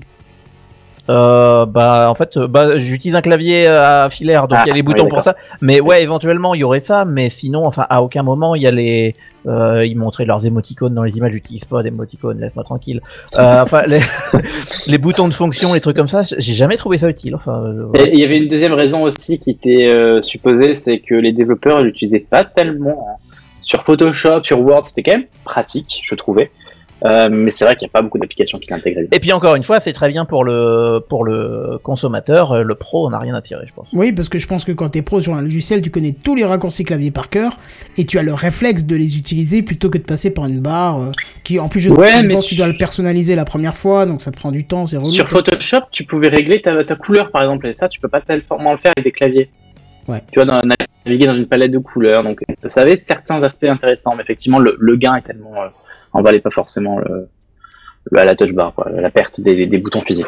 Ouais, bon, en tout cas, ça, ça a pas, ça a pas charmé tant que ça, puisque effectivement, c'est, euh, ça a disparu, donc euh, voilà. Et, et puis ça doit aussi faire gagner l'autonomie, mais dans l'affaire disparaître. Oui, bah oui, oui, c'est sûr. Là, là, pour avoir des autonomies comme ça, de toute façon, t'essaies de gratter sur tout ce que tu peux, hein, mais bon. Euh, là où par contre ça fait véritablement mal, mais pas en bien, c'est le prix. Euh, le prix minimum pour le 14 pouces, minimum, hein, c'est-à-dire que l'entrée de, l'entrée de gamme euh, pour le 14 pouces, c'est-à-dire avec les specs les moins élevés au niveau euh, taille de mémoire et taille de stockage, c'est 2249 euros. Je t'avoue que ça m'a un petit peu calmé parce que quand j'ai vu la présentation, j'ai dit c'est bon, mon MacBook, mon MacBook Pro de 2013 a fait son temps, j'ai plus trop de batterie qui fonctionne, tout le reste est bon, mais la batterie elle a un peu de mal. Euh, je pense que je vais m'orienter vers ça. Et quand j'ai eu les prix, je me suis dit, ah, blablabla. le MacBook Pro 2013, il est quand même bien. hein. Il marche bien, hein. c'est top. Euh, Ce serait con de s'en passer si vite. voilà, c'est ça. Euh, et je pense peut-être même qu'il faudra que je fasse réparer la batterie plutôt que de changer de, de MacBook Pro. Mais bon, Oh, et puis, c'était une belle histoire, vous allez pas vous quitter comme ça. c'est ça, exactement. Attends, attends, il y a pire. C'est 2749 euros pour l'entrée de gamme du 16 pouces. Voilà, voilà, voilà, voilà, ça pique un peu quand même. Et alors, Quand tu vois ce que c'est capable de faire, oui, je trouve bien que sûr. pour des pros, Tu te rends franchement, compte ce que euh, c'est 2800 euros Je reviens pas là-dessus, c'est oui. juste que ça fait mal à lâcher dans un ordinateur. On atteint des, des, des et oui, sommes qui sûr. sont hallucinantes, quoi. hein. Et 2700 euros, euh, c'est quand même deux fois le SMIC, hein, donc euh, voilà, quoi. Euh, pour le Ouais. LOL, je suis allé sur le site d'Apple, j'ai pris un MacBook Pro 2016, je lui ai mis 64 Go de mémoire, donc le plus possible, et 8 Teraoctets de, stéca- de stockage, qui est aussi le, le maximum. Euh, ça m'a donné un chiffre de 6839 euros le portable. Ouais, mais après pour scroller Facebook, t'es bien quoi. Je pense que c'est le prix d'une petite bagnole. euh, bah, Ouais, voilà. c'est ça, c'est ça, c'est ça. Je je vais être honnête, C'est- mon dernier véhicule, il a pas coûté plus. Hein. C'est le prix d'entrée du il Mac était Pro. neuf. Bon, alors c'était pas une bagnole. Oui, c'est pris l'entrée mais- du Mac Pro, effectivement, ouais. Ouais, c'est ça. Alors, Mais, mais là, on a des argument- perfs qui sont au-dessus du Mac Pro, visiblement, donc... euh, À cet argument, le pote avec qui je discutais au moment de la keynote, il m'a dit mais ça c'est que pour les sociétés en fait. Il y a, aucun particulier qui va mettre euh, Non, mais- 7000 balles sur un PC. Mais de toute façon... Ah non, non, pas le mais 7000 balles, mais je, je compte. Franchement, je suis bien tenté de me l'acheter quand même. Après, après, on va pas se le cacher, quand tu as vu ce que le, le, le, M1, même le M1 Max, parce que le 16 pouces, ça sera le Oui. M1 Max, hein, dedans. Euh, quand tu vois ce qu'il est capable de faire, quand t'as vu qu'en en temps réel, tu faisais de la 3D, de l'incruse, des machins, des effets dont tu, tu, tu, tu, tu, tu n'imagines pas une seule seconde que tu ferais ça avec un PC en temps réel, quand tu sais qu'il le fait tranquille, quand tu sais qu'il fait euh, euh, 8 flux, euh, pardon, 7 flux ProRes, 8K, non mais c'est incroyable. Alors oui, effectivement, ça fait cher, mais ça fait mal, c'est tout. En fait, le, pote là, euh, il est développeur. Il m'a dit je vais présenter parce qu'il doit changer d'ordinateur pour son travail. donc pour le coup, on est sur du sur du professionnel. Il m'a dit à mon patron, vu que je dois changer d'ordinateur, il va le présenter de la manière suivante. Il disait actuellement, quand il fait, alors je crois que c'est compilé, n'étant pas du métier, je ne connais pas le terme. Euh, il, lui, il a 20 minutes où il me dit, je ne fais rien. C'est-à-dire que l'ordinateur travaille et moi, je ne peux rien faire.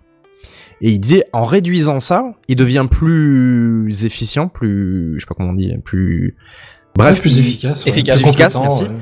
Et donc du coup, euh, il, il va présenter ça comme ça à son patron en disant, en réduisant ce temps de, de travail, lui il va être plus efficace. Donc à terme, l'ordinateur sera plus rentable que voilà. Donc ça s'entend, mais je trouve ça quand même très très cher. Après, je pense pas que ce soit la destination des développeurs pour ce modèle extrêmement puissant. Le Non, M- pas celui à 7000 balles, mais il me parle de celui à, à 4000. Voilà. Oui, oui, là, là c'est déjà c'est dur à faire avaler à ton patron. Hmm.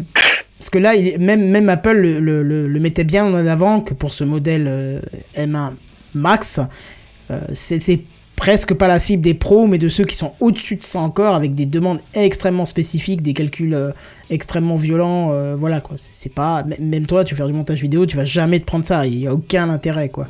Tu vas gagner. Oui, ce serait marrant de se refaire une keynote de, du Mac Pro. Parce que là, je pense qu'on est à peu près au même perf, en fait.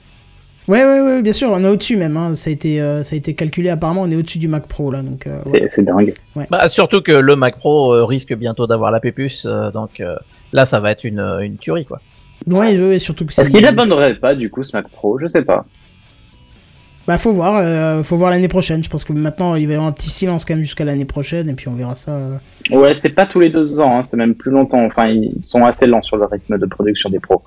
Alors Oui, que mais s'il faut- dans un mois, ils Mais vont il a dire il y a deux le ans, M1 donc, giga. Ouais, ce serait max. Mais euh, bon, là où c'est triste, c'est que euh, pas de Mac Mini avec ces puces-là, pas d'iMac avec ces puces-là. Mac Mini, là j'aurais été tenté, même si c'était euh, 1200-1300 balles, parce que euh, c'est- clairement le truc qui manque. C'est euh, oh, Ouais, mais pas ça M1 tous les mais- années, encore une fois. hein. Comment? Encore une fois, ils ne mettent pas à jour toutes les années hein, le, le Mac Mini, donc c'est c'est rien de choquant, je trouve. Ouais, mais c'est dommage. Mais le dernier a que- déjà la M1. Parce que l'effet waouh de ces deux nouvelles puces, surtout la M1 Max par exemple, hein, mais même la, la M1 Pro, l'effet waouh aurait pu vraiment dire bon, alors vous savez quoi, on vous a sorti une puce qui est encore. L'année dernière, on pensait avoir euh, changé le monde, euh, cette année, on l'a encore plus changé euh, avec nos performances. On va vous mettre ça dans tous les éléments de, de la gamme. Ça aurait été intéressant. Ça aurait été intéressant parce que tu vois, par exemple, le, le, le, le- Mac Mini m'intéresse, mais pour brancher plusieurs écrans, apparemment, euh, c'est compliqué, il faut mettre un boîtier, euh, c'est pas en natif sur la M1. Ouais. Alors que là, comme ça gère les deux écrans externes, euh, ça m'aurait bien botté d'avoir euh, ça, tu vois. Bon. C'est pas le cas, on va attendre l'année prochaine, c'est pas grave. Mon vieux PC tiendra encore un peu, et puis voilà. Et alors, Apple, euh, qui n'avait peut-être pas fait encore assez de bruit, euh, peut-être qu'ils se sont souvenus de l'histoire des, des, des roulettes euh, du Mac Pro à je sais plus combien de 600 euros, là, je sais pas quoi, qui avait fait un bruit monstre plutôt que le Mac Pro lui-même.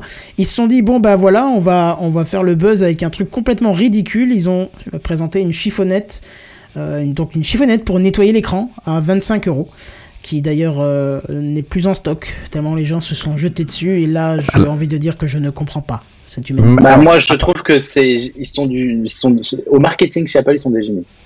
Apparemment, d'après ce que j'ai lu, il y a que cette chiffonnette qui serait compatible avec le M1 Max. Mais non, mais, C'est ce que j'ai lu. Mais c'est pas sûr, hein. non, mais, Mais alors, faut que tu Surtout à une époque, il y a- il y avait une chiffonnette gratuite qui était dans la boîte de d'un Bah oui, du mais c'est fini. Maintenant, elle est vendue à part, 25 euros. Voilà. Puis le, grat- le gratuit, euh, c'est pas trop le marketing. Non, c'est sûr. Faut que tu m'expliques, Sam, en quoi c'est des génies, parce que là, honnêtement, bon. Ah ouais, parce qu'ils ont réussi à faire, ils ont réussi à faire parler d'eux, c'est tout. Ils avaient de quoi faire parler d'eux avec les deux nouvelles puces, quand même. Qu'est-ce qu'ils avaient à faire ça, franchement? Écoute. C'est du génie. Bon, ça a marché, hein, il n'y a plus de stock. Apparemment, euh, aux États-Unis, il Ouais, faut attendre jusqu'à janvier pour les avoir parce que tout est parti. Ce que je ne Ah, mais je comprends te pas, parie que comprends tous les youtubeurs tech vont la tester, hein, ça j'en suis sûr. Ouais, mais alors. mais enfin, sais- pardon, un, chi- un chiffon microfibre, c'est quand même vraiment pas une révolution, quoi. Bah non, c'est clair. C'est c'est pour ça que je Ouais, mais il y a une comprends pas. en pomme fait. dessus, quoi. C'est du génie. Ouais, Non, mais oui, oui, alors, mais, mais là, clairement, c'est au- autant je, les, les, alors, euh, je- j'ai pas le mot, pas les innovations technologiques, mais oui, si, les innovations technologiques, que tu sois Apple ou pas Apple, euh, très bien, tu vois, mais, mais quand tu vois des trucs comme ça et que tu me dis derrière que c'est en sold out, euh, là, tu râles un peu quand même contre le fanatisme, Bah oui, contre le fanboy Ah oui. Apple, quoi. Bah oui, tu sais que je suis c'est- très c'est- fan je- d'Apple, mais là je, je, suis je d'accord crache pas toi, sur hein. Apple pour cracher sur Apple, mais là, clairement, Non, mais t'as totalement raison, Bazen. C'est le genre de truc comme le chargement de la souris sans fil par le dessous pour, euh, pour, pour, pour faire vendre plus de souris ou je sais pas quoi, tu vois. C'est le genre de truc qui me font tiquer, quoi. Ouais, ouais, c'est clair. Ça, Mais imagine cette phrase quoi. J'ai précommandé mon chiffon, je l'aurai en janvier. Génial. C'est Est-ce improbable. qu'il y en a un d'entre Et- vous qui va l'acheter quand même Mais non, Juste jamais pour, de la euh, vie. Enfin, moi jamais. non, en tout cas. Non, Buddy est pas là. Je pense pas Désolé, que soit- Buddy. Dédicace. Non, le pauvre. que peut-être lui, peut-être il aurait envie de l'acheter. Euh, oui, oui, oui, c'est, complètement dingue. hein. Franchement, je, trouve ça hallucinant. D'ailleurs, tout le monde a parlé de ça en fait. hein. Euh, Plus que. Enfin, peut-être pas plus que les puces, mais ça a fait quand même un sacré bruit. Et puis, euh, bah, c'est sur cette, euh, c'est sur cette chiffonnette que c'est, euh, c'est terminé en fait euh, cette euh, conférence. Euh, donc, pas beaucoup de choses en soi, hein, c'est-à-dire pas beaucoup de produits, mais par contre des choses qui ont fait beaucoup de bruit. Et là, les news s'enchaînent maintenant pour, pour dire que c'est vraiment de la folie, des folie, euh, folie folle, quoi. hein. C'est, c'est, de, c'est de nouveaux socs. Euh, à voir, euh, vraiment, j'ai jamais eu aussi hâte de voir des tests de performance, bien que je ne sois pas concerné, puisqu'au final, euh, quand ça te lit, euh, moi, si ça me lit deux flux HD, ça me suffit, hein, perso, j'ai pas besoin de plus. Si ça peut me faire un peu de colorimétrie en temps réel, ça me va aussi. Mais quand tu lis les perfs du truc, j'ai envie de voir quelqu'un l'utiliser pour ce que ça permet de faire, tu vois.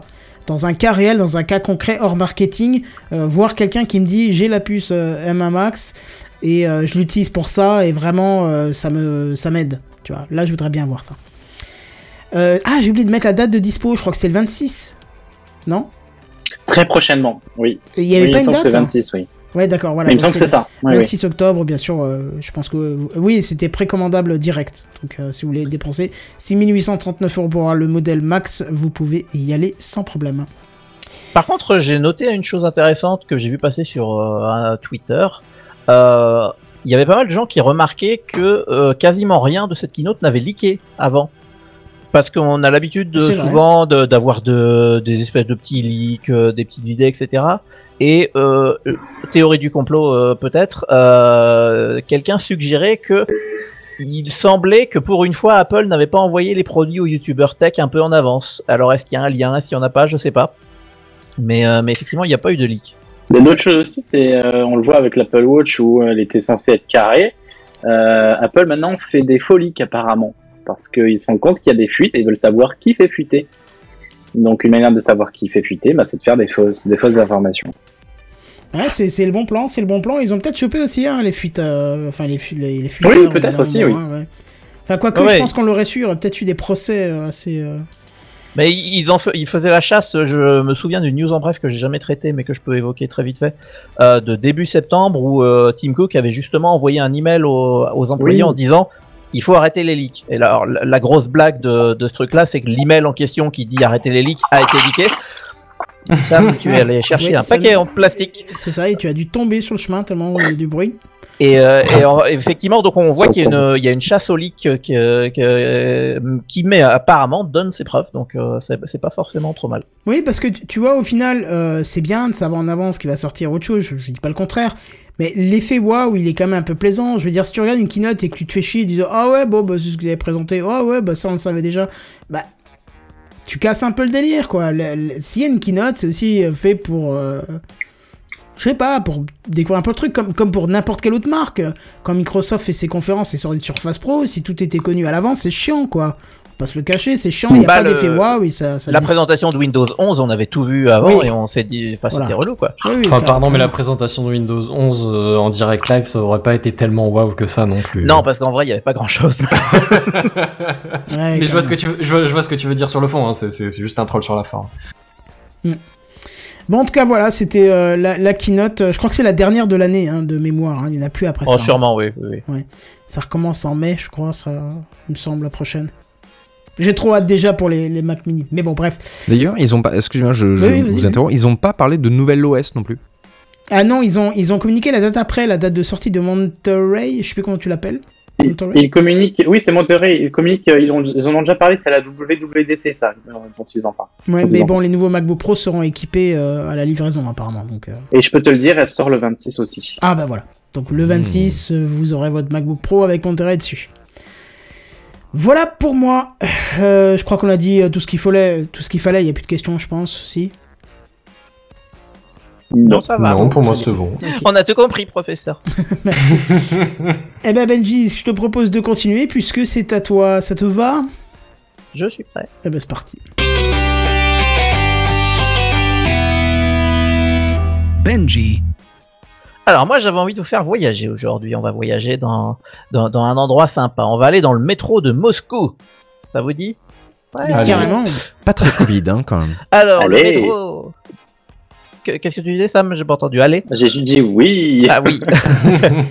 alors, le métro de Moscou, euh, alors euh, attention, instant Wikipédia. Principal système de transport en commun de la capitale russe, inauguré du temps de l'URSS, le métro de Moscou est composé de 14 lignes d'une longueur totale de 412 km et composant, euh, comprenant 241 stations, avec 6 250 000 passagers quotidiens, nom de Dieu.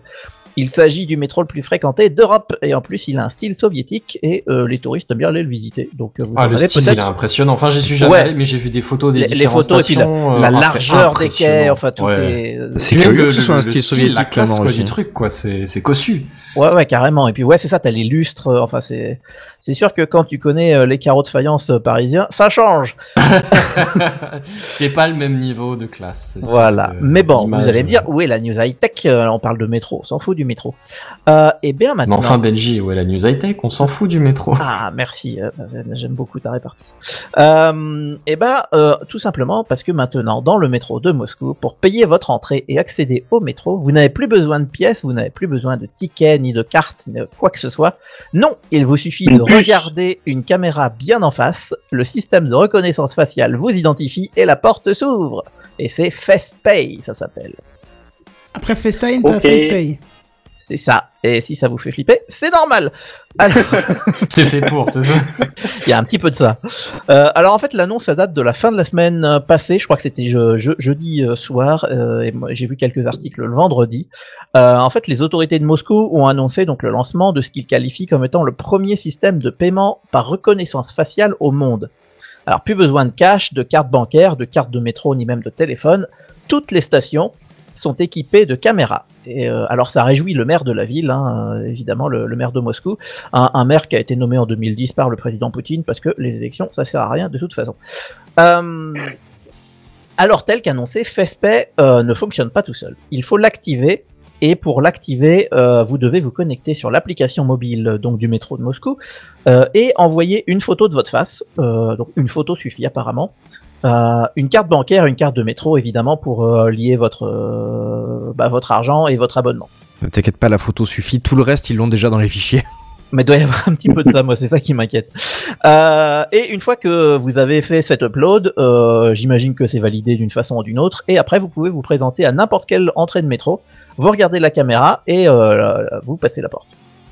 Donc les autorités de la ville euh, s'attendent à ce que 15% des passagers utilisent ce système régulièrement pendant les trois prochaines années, et ils se réjouissent car euh, bah, le passage au portique et au tourniquet va être accéléré et en plus, ils nous ont dit qu'en période de pandémie, c'est une solution sans contact, donc on promet de vous mettre en sécurité des méchants virus puisque vous ne touchez rien. Ah. Ça marche avec le masque? Et il faut qu'on m'explique aussi avec les jumeaux il faut le comment baisser. ça peut marcher. Enfin, bien les triplés, vu, le les coup du masque, bien vu. Alors non, non, effectivement, la- pour la présentation, parce qu'en ce moment la Russie est en pleine vague euh, un peu foireuse là, euh, pendant la présentation tout le monde était masqué, mais en fait ils baissaient le masque le temps d'être pris en photo, ils le remettaient. Et ils te disent que c'est Covid friendly, c'est pas beau ça. Mais bah ouais, mais il y a rien de tel que la peur pour euh, faire adopter des solutions un peu dégueu. Mm.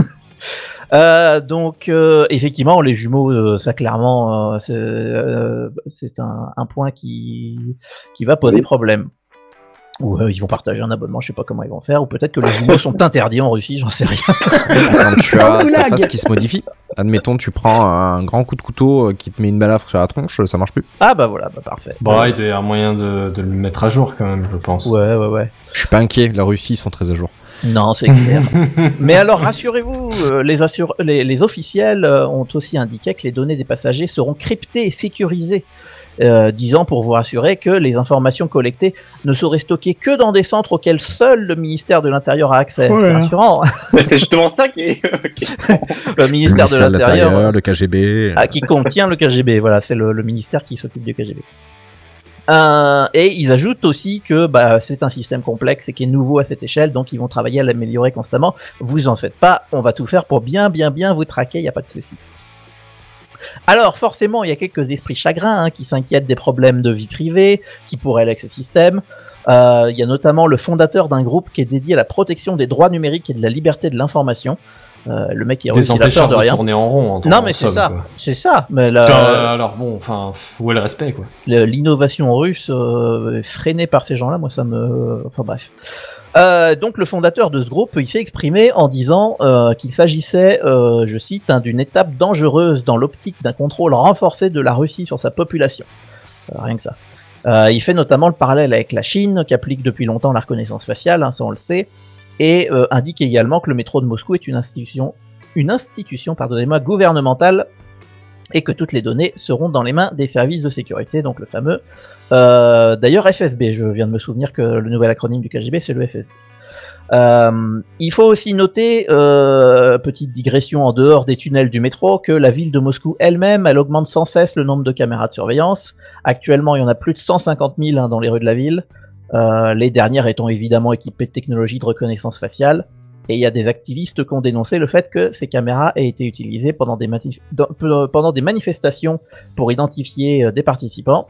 Et euh, les mêmes, ces mêmes caméras ont été utilisées pour contrôler les quarantaines pendant la pandémie, euh, enfin liées à la pandémie pendant le confinement. Là. Ah bon? Donc, Tout de suite, il y en a euh, qui exagèrent comme ça, c'est Oh. incroyable. Donc ouais, c'est un petit peu, voilà, c'est un petit peu Big Brother. euh, alors Big Putin is watching you. Bah, là, t'as les tutos maquillage cinéma qui vont exploser hein, sur le net. Hein. Ah oui, oui, là, te- là, là, on est bon. Donc voilà, c'était ma petite news high tech inquiétante. Donc est-ce que ça vous dit d'aller vous faire scanner le visage par les autorités russes pour prendre le métro? Ça ira. Pas du tout. C'est- affligeant parce que si un pays comme ça commence, ça va commencer à. Enfin, ça va continuer dans Ah bah autres, oui. quoi. Oui, parce que là, c'est, enfin, on est en Europe, quoi. On alors évidemment, euh, à chaque fois je dis en Europe, ben non, c'est pas l'Union européenne. On est sur le continent européen, Euh, donc euh, c'est à notre porte, quoi. Et on, on peut imaginer que ça débarque un peu partout, donc c'est assez flippant. Ouais, Ouais. effectivement. C'est un peu flippant. Oh, tu, peux- tu vas voir que ça va être comme les radars, ça va être, euh, tu sais, euh, emplumé là, avec euh, le goudron, là, je sais pas comment ils faisaient à un moment, là. Ah oui, oui. C'est un risque. Mais bon, si tu te fais repérer juste avant, euh, reconnaître euh, facialement, euh, c'est- ça sert plus à rien. Ouais, c'est ça, c'est un peu compliqué, mais, mais voilà, donc on va voir, euh, ça, ça vient d'être lancé, on va voir ce que ça donne, euh, et puis, euh, et puis ça sera à suivre effectivement. Alors maintenant que je vous ai fait flipper, euh, on va passer à autre chose de, peut-être plus joyeux, puisque je crois que Benzen va nous parler euh, de système d'exploitation mobile. On va aller parler d'Android. Alors c'est tout à fait ça. Pardon, excusez-moi. C'est- tout à fait ça, mais euh, c'est pas dit que ce soit particulièrement joyeux non plus. Hein. Je veux dire, euh, on va pas aller euh, chanter Kumala euh, en dansant autour d'un feu. De... Ouais, c'est ça. C'est pas encore le projet non plus. Ceci dit, bon, ça reste Android et pour une fois, je vais pas râler sur un truc. Euh, euh, le ce monde est perdu, euh, joie et bonne humeur dans, la, dans le cœur des hommes. Non, c'est juste la sortie d'Android 12, la, la nouvelle mouture d'Android OS du coup. On a parlé d'Apple avant, c'est juste de, parler un peu de la concurrence. Euh, ils l'ont annoncé courant de la semaine, je saurais plus dire quel jour, mais enfin, c'est ce qu'on disait tout à l'heure, hein, ils sont succédés un jour après l'autre. Euh, et en gros, ils ont annoncé euh, leur, leur nouvelle mouture d'OS. Alors, juste pour rappel, parce que ça a quand même son importance, autant iOS, c'est sur tous les téléphones Apple purs et durs, c'est disponible en général le jour de la sortie sur tous ceux qui sont maintenus. C'est vrai qu'ils sont maintenus sur un paquet d'années. Euh, autant sur Android, euh, il y a quelques marques qui proposent l'OS pur, mais il y en a beaucoup, beaucoup, beaucoup qui rajoutent une surcouche constructeur, ce qui fait que au mieux ça décale euh, pendant un certain temps le temps que qui, qui mettent à jour leur surcouche constructeur, le, le déploiement de la mise à jour. Au pire, ça fait qu'il y a beaucoup moins de téléphones qui sont ou que les téléphones sont maintenus beaucoup moins longtemps pour des raisons de Mais Ouais. compatibilité ou quoi, ou quoi que ce soit. il y a une loi non, qui a été discutée sur euh, la... il y a pas très longtemps, on en a parlé dans TechCraft, j'ai un défaut de Oui, mémoire. oui, mais- pour, euh, pour, pour que les téléphones sortis soient maintenus un minimum de- d'années. Oui, effectivement, ouais, c'est Bon, sorti. bah, ça c'est bien, au moins ça va faire accélérer de ce côté-là quoi. Euh, Je sais pas si ça ira plus vite. Ah, Parce que bah c'est-à-dire oui, qu'il faut que ce soit maintenu, oui. donc ça Ah. peut pas être abandonné, mais, mais c'est-à-dire que si le constructeur a sa surcouche, bah il a le code quand il a le code, alors mettons qu'il l'a peut-être un peu avant la sortie, j'en sais rien, mais c'est même pas sûr. Et euh, s'ils ont besoin de six mois pour euh, mettre à jour leur surcouche constructeur, c'est pas qu'ils refusent de le faire, c'est juste qu'ils sont en train, tu vois. En soi, ils sont, enfin, je, je vois pas comment. Oui, oui, oui. c'est juste que le téléphone une fois vendu, tu peux pas dire au bout de de un mois, euh, j'a- j'arrête le support. Tu Oui, vois. oui, je vois, ouais. Mais en soi, ça n'empêche pas qu'il y ait un délai dedans. Tu, tu disais du oui? Je disais à titre de comparaison, là, vu qu'on en parlait, je suis allé regarder si mon téléphone était compatible, parce que j'ai un téléphone qui a un an. J'ai Ouais. acheté un Mi 10T Pro de chez Xiaomi. Et en fait, comme ils sont en train de plancher sur la 12.6, je crois, un truc comme ça, là, il y a la 13, donc si j'ai bien compris, qui arrive. Et euh, bah, ça bouscule un peu tous les plans. Donc, euh, même si mon téléphone est très récent, bah, C'est le, le combien de, pas- de Xiaomi? Euh, le Mi 10T Pro.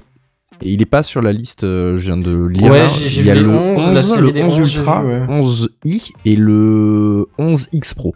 Ouais, après, ce qu'il y a, c'est que la, la liste actuelle, c'est, c'est en gros les téléphones qui avaient fait partie de la, de l'alpha, si tu veux, enfin, de, de la bêta, enfin, un truc comme ça, mais enfin, du, du truc. C'est, c'est la liste qu'ils ont actuellement, c'est, c'est les téléphones qui, qui étaient pendant la bêta, donc c'était les téléphones, entre guillemets, de test. Euh, forcément, il va y en avoir beaucoup plus qui vont, qui vont se faire rajouter à la liste au fur et à mesure, mais, euh, ouais, c'est- c'est-à-dire que là, pour l'instant, il y a une liste qui est honnêtement un peu triste, parce qu'il y a une vingtaine de, de modèles, tu vois. Ouais. Pour euh, peut-être une dizaine de marques. Euh, évidemment, de il y a Google, les téléphones Pixel de, de, de Google hein, sur les, les quelques dernières générations. Euh, mais, euh, mais oui, effectivement, la, la liste est effectivement un peu pauvre. Quoi. Tu vois, il y a- rien de tous ceux, bah, de tous ceux qui ont une surcouche constructeur, hein, de tous Samsung, tu vois, il y en a aucun. Et déjà là, ça t'enlève la moitié des téléphones Android. Il y aura le S21, S21 Plus et le Ultra 5G. S21. D'accord. Bon, bah, t'as une liste plus à jour que la mienne. Moi, Mais j'ai juste le, ça, le euh, Zenfone. euh. Ouais, moi, après, c'est pas grave. Je peux, je peux pas faire l'inventaire non plus, hein, mais c'était, c'était pour avoir, euh... c'est-à-dire que j'ai vu le Galaxy Fold, euh, Fold et Flipper. D'ailleurs, Flip, je savais même pas ce que c'était. Mais, mais peu importe, ouais. Il y en aura quelques-uns, quoi. Merci. Bah, bref, avant de, de, de pleurer sur l'inventaire, on va quand même regarder un peu ce qu'ils vont nous sortir, quoi. Et alors, je dirais qu'en premier, enfin, je sais pas si c'est le point le plus important ou si c'est le plus abouti, mais en tout cas, c'est celui qui, qui m'a le plus fait tiquer. Euh, Android se tourne vers la, la vie privée des utilisateurs. Alors c'est vrai que, enfin, c'est quand même, ça fait quand même Oui, un an, deux déjà. ou trois ou quatre. Ouais, ouais. En, vrai, c'est que des trucs qu'on a plus ou moins déjà entendu parler, tu vois. Mais c'est juste concrétisé, tu vois. Euh, C'est vrai qu'avec iOS qui, qui vend euh, la sécurité des utilisateurs depuis des années et des années, ça commence à, à vraiment peser dans la balance, je pense, et du coup, ils ont quand même fait l'effort dessus. Donc en gros, euh, au niveau des téléphones, du coup, toutes les, les fonctionnalités un peu euh, sous-titrage instantané, réponse préprogrammée, tout ce genre de choses vont se calculer dans votre téléphone et non plus sur un serveur Google euh, distant. Ce qui fait que si tu restes dans ton téléphone, t'as moins de fuite de données, quoi. Et puis on gagne en réactivité, donc c'est pas plus mal. Bah alors ça, je dirais que potentiellement oui si t'as un bon téléphone, potentiellement non si ton téléphone est un peu à la ramasse. C'est sûr. Mais euh, dans, dans l'absolu, c'est pas impossible. On va dire si t'as un mauvais réseau et un bon téléphone, euh, oui, sûrement. Oui, j'allais dire que tu dépends aussi du réseau. De... Ouais, c'est vrai, c'est pas faux.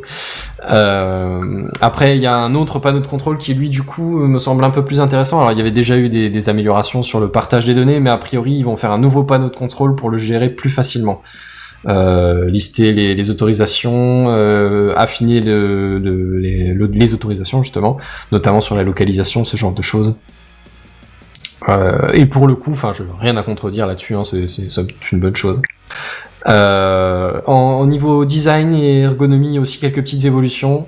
J'ai envie de vous dire, c'est en vrai toutes les quelques versions, ils font un truc, puis ils en font un autre. On passe à des tuiles carrées, maintenant on repasse à des tuiles plus rondes. Bon, bah, c'est c'est à la goût du jour, au goût du jour, c'est-à-dire que c'est- c'est c'est- c'est en fonction de la mode euh, numérique, quoi. C'est c'est comme les vêtements, mais ça coûte moins cher en coton et en flotte. Euh, et alors par contre il y a quelques petites évolutions ergonomie euh, comme, comme ce qu'il y avait assez récemment je crois qu'on en avait parlé ou en tout cas moi j'ai vu une vidéo dessus sur euh, l'utilisation du téléphone à une main parce que c'est vrai que les téléphones sont de plus en plus grands et du coup des fois quand tu utilises à une main et que ça n'a pas une très grande main tu peux galérer à Oui, t'as pas le pouce qui va aux quatre coins. Ouais, truc, c'est euh. ça. Moi, honnêtement, ça, ça m'arrive de, de le faire sans réfléchir, et puis ça m'arrive de déplacer un peu ma main, tu vois, de, de tenir le téléphone plus sur le bout des phalanges de la main pour que le pouce puisse at- atteindre le, le haut de l'écran, tu vois. Ce qui est risqué pour la survie du téléphone, on va pas se le C'est cacher. clair.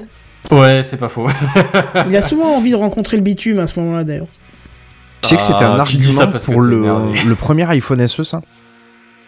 Je sais pas si vous vous Oui. souvenez, c'était un argument de vente pour le premier iPhone SE. Il disait, c'était la pub française, il disait votre pouce peut aller de là à là Ah. Donc on a fait un téléphone qui va de là à là. Oui, exact. Et j'ai- oui. En fait, Ah ouais. c'était tellement simple pour revenir sur le marketing Apple que euh, je trouvais ça, euh, c'était du génie. Mais pour le coup, effectivement, l'idée est marrante. Ouais. C'est, ça marche. Après, le- tous les gens ont pas la même taille de main, donc ça s'arrête très vite, quoi, comme réflexion. Mais, mais dans l'idée, euh, un téléphone plus petit, parce que les grandes phablettes euh, sont, trop grandes pour la plupart des mains, euh, c'est, pas con. tu vois. Enfin bref, euh, donc un peu d'ergonomie euh, dans, son- design, et puis après, on peut noter quelques améliorations plus techniques euh, dans, dans l'idée des codecs vidéo qui sont des nouveaux codecs vidéo, enfin des nouveaux, des codecs vidéo qui n'étaient pas supportés, qui le deviennent, des nouvelles normes Bl- Bluetooth, ce genre de choses, euh, histoire d'améliorer l'autonomie, la qualité du son, euh, l'espace de stockage, enfin tout ce genre de petites choses qui sont somme toute toujours agréables. Euh, on note aussi quelques petites évolutions dans, dans la gestion de la rotation d'écran euh, et des optimisations de, con- de consommation énergétique a priori. C'est le nerf de la guerre après tout, euh, la batterie. hein. Ouais, surtout que tu parlais du fold, du flip, de tous ces trucs-là, et j'imagine que la gestion d'écran, il faut que ça soit attaqué derrière, quoi. Ouais. C'est vrai que bah, si ça se trouve c'est un rapport, hein, euh, parce que c'est vrai que ça, ça doit faire travailler la, la- ouais, ça doit faire pas mal travailler le. Ouais, parce Attends, que dans quel sens on est Comment est-ce qu'on est plié Il est où Putain, le haut déjà. C'est ça, il est où l'utilisateur? Est-ce qu'il est devant, au-dessus, ou est-ce qu'il est-ce qu'il regarde, regarde son téléphone de dessus euh, en cours, ou est-ce qu'il est d'en dessous dans son lit? Tu vois, on ne sait pas, on ne sait pas.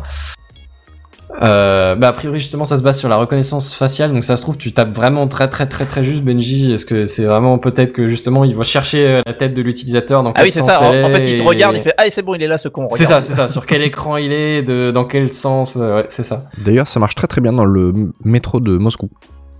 Ah bah parfait, Curieusement. parfait. nous avons testé pour vous Tout est lié. Ouais, voilà. En, en somme toute, c'est rien de, de révolutionnaire, mais c'est des petites améliorations qui, enfin, a priori, semblent toutes euh, apporter un petit quelque chose, quoi. Et voilà, c'est tout pour moi. C'était une petite news. Bah, ça donne envie. mais, On, euh, on sait quand ça sort, c'est sorti? Euh, bah alors, comme dit, c'est c'est sorti entre guillemets, mais euh, Pour les téléphones bruts, quoi. Voilà, c'est ça. C'est-à-dire que pour les, les pixels de propulsés euh, des- des- mis sur le marché par Android, bah là euh, sur les, les six euh, dernières générations, c'est bon. Euh, sur euh, quelques autres téléphones pilotes entre guillemets, c'est bon aussi, ou en tout cas ça c'est disponible. Euh, maintenant, euh, le reste des dispos, ce sera au fur et à mesure euh, Ouais, ça la bonne volonté des constructeurs. euh, ouais, c'est ça. Après, je sais même pas si, euh, bon, du coup, on sait pas à l'heure actuelle quels téléphones seront compatibles à terme, mais, mais même sans ça, euh, ils le seront peut-être pas tous au fur et à mesure, même par constructeur, tu vois. Si Ouais, ça se trouve, de- de- du flip phone par exemple, par rapport au, au Galaxy euh, S, je sais pas combien, euh, t'as des différences d'OS, t'auras des adaptations à faire en plus en moins, ne serait-ce que par Oui, exemple pour cette histoire de gestion de euh, rotation d'écran. Et ouais, et tu vois, et du coup, ce sera peut-être pas disponible pour tous les téléphones en même temps non plus. Ok, Mais en tout bah, cas, par constructeur, par surcouche, ce, ce sera pas dispo en même temps. Et euh, c'est tout pour moi. Du coup, je passe la parole au, au mini dossier de la semaine. Ouais, ça va être le Captain. mini dossier, effectivement. Le mini dossier. Ouais, t'inquiète. Tu as entendu le dernier truc là? Tu as vu l'iPad qui est sorti la dernière fois? C'est le dossier de la semaine. C'est le dossier de la semaine. C'est le dossier de la semaine. C'est le dossier de la semaine, mes amis. Ah, ça c'est moderne. Ça, c'est moderne. Kenton. Kenton. C'est vrai qu'il a un petit peu des problèmes dans sa mâchoire. Euh, bref, moi je vais vous parler d'un petit utilitaire, euh, enfin d'un petit utilitaire, que, que dis-je, d'un très grand utilitaire qui va vous. Il était un petit plaisir. utilitaire qui n'avait jamais jamais navigué. qui n'avait jamais jamais installé, enfin si justement, euh, qui s'appelle Chocolaté. Je vais vous lire le titre de la news parce que c'est complètement puéril mais c'est drôle. Euh, Parce, Chocolaté parce que le Nutella c'est caca. Voilà, ça n'a aucun sens mais c'était pour, euh, pour, pour le, truc débile. Why not? Merci Kenton. Oui, alors ça fait des années que ça existe un chocolaté, euh, mais euh, j'avoue que je n'ai jamais eu le temps de mettre les mains dedans, et là j'ai mis les mains dedans et j'en ai plein les doigts et j'adore. Chocolaté, c'est Oh, un peu, euh, c'est un gestionnaire d'applications, un gestionnaire de paquets, un petit peu l'équivalent d'un Aptitude sur Debian hein, pour ceux qui pratiquent un peu Linux. Vous savez qu'il y a des commandes très simples à taper pour installer des logiciels pas de DLL à rajouter, pas de network à installer, euh, voilà, tout se fait tout seul. Et c'est vrai que sur Windows, on a peu ce genre de choses. Alors, il y a des petits trucs avec Ninit qui existent, hein, où on peut euh, faire des packages de logiciels qui s'auto-installent tout seul, mais euh, il n'y a pas forcément tous les logiciels dedans, il faut refaire euh, le package à, à chaque fois si vous voulez enlever, rajouter un logiciel, bon, bref. Là, c'est Chocolaté, euh, donc c'est un gestionnaire euh, d'application de paquets et qui permet l'installation en ligne de commande. C'est-à-dire qu'en fait, vous installez Chocolaté, on reviendra après euh, comment, mais après avec une, seule, ligne de commande, vous allez pouvoir installer, vous allez pouvoir mettre à jour, voire même désinstaller un et plusieurs logiciels. Alors comment ça s'installe Chocolaté Ça s'installe via la ligne de commande euh, ou vi- vi- via PowerShell, hein, qui est une, une espèce de ligne de commande améliorée. hein. Je vulgarise, c'est aussi un langage de script, mais, mais, voilà.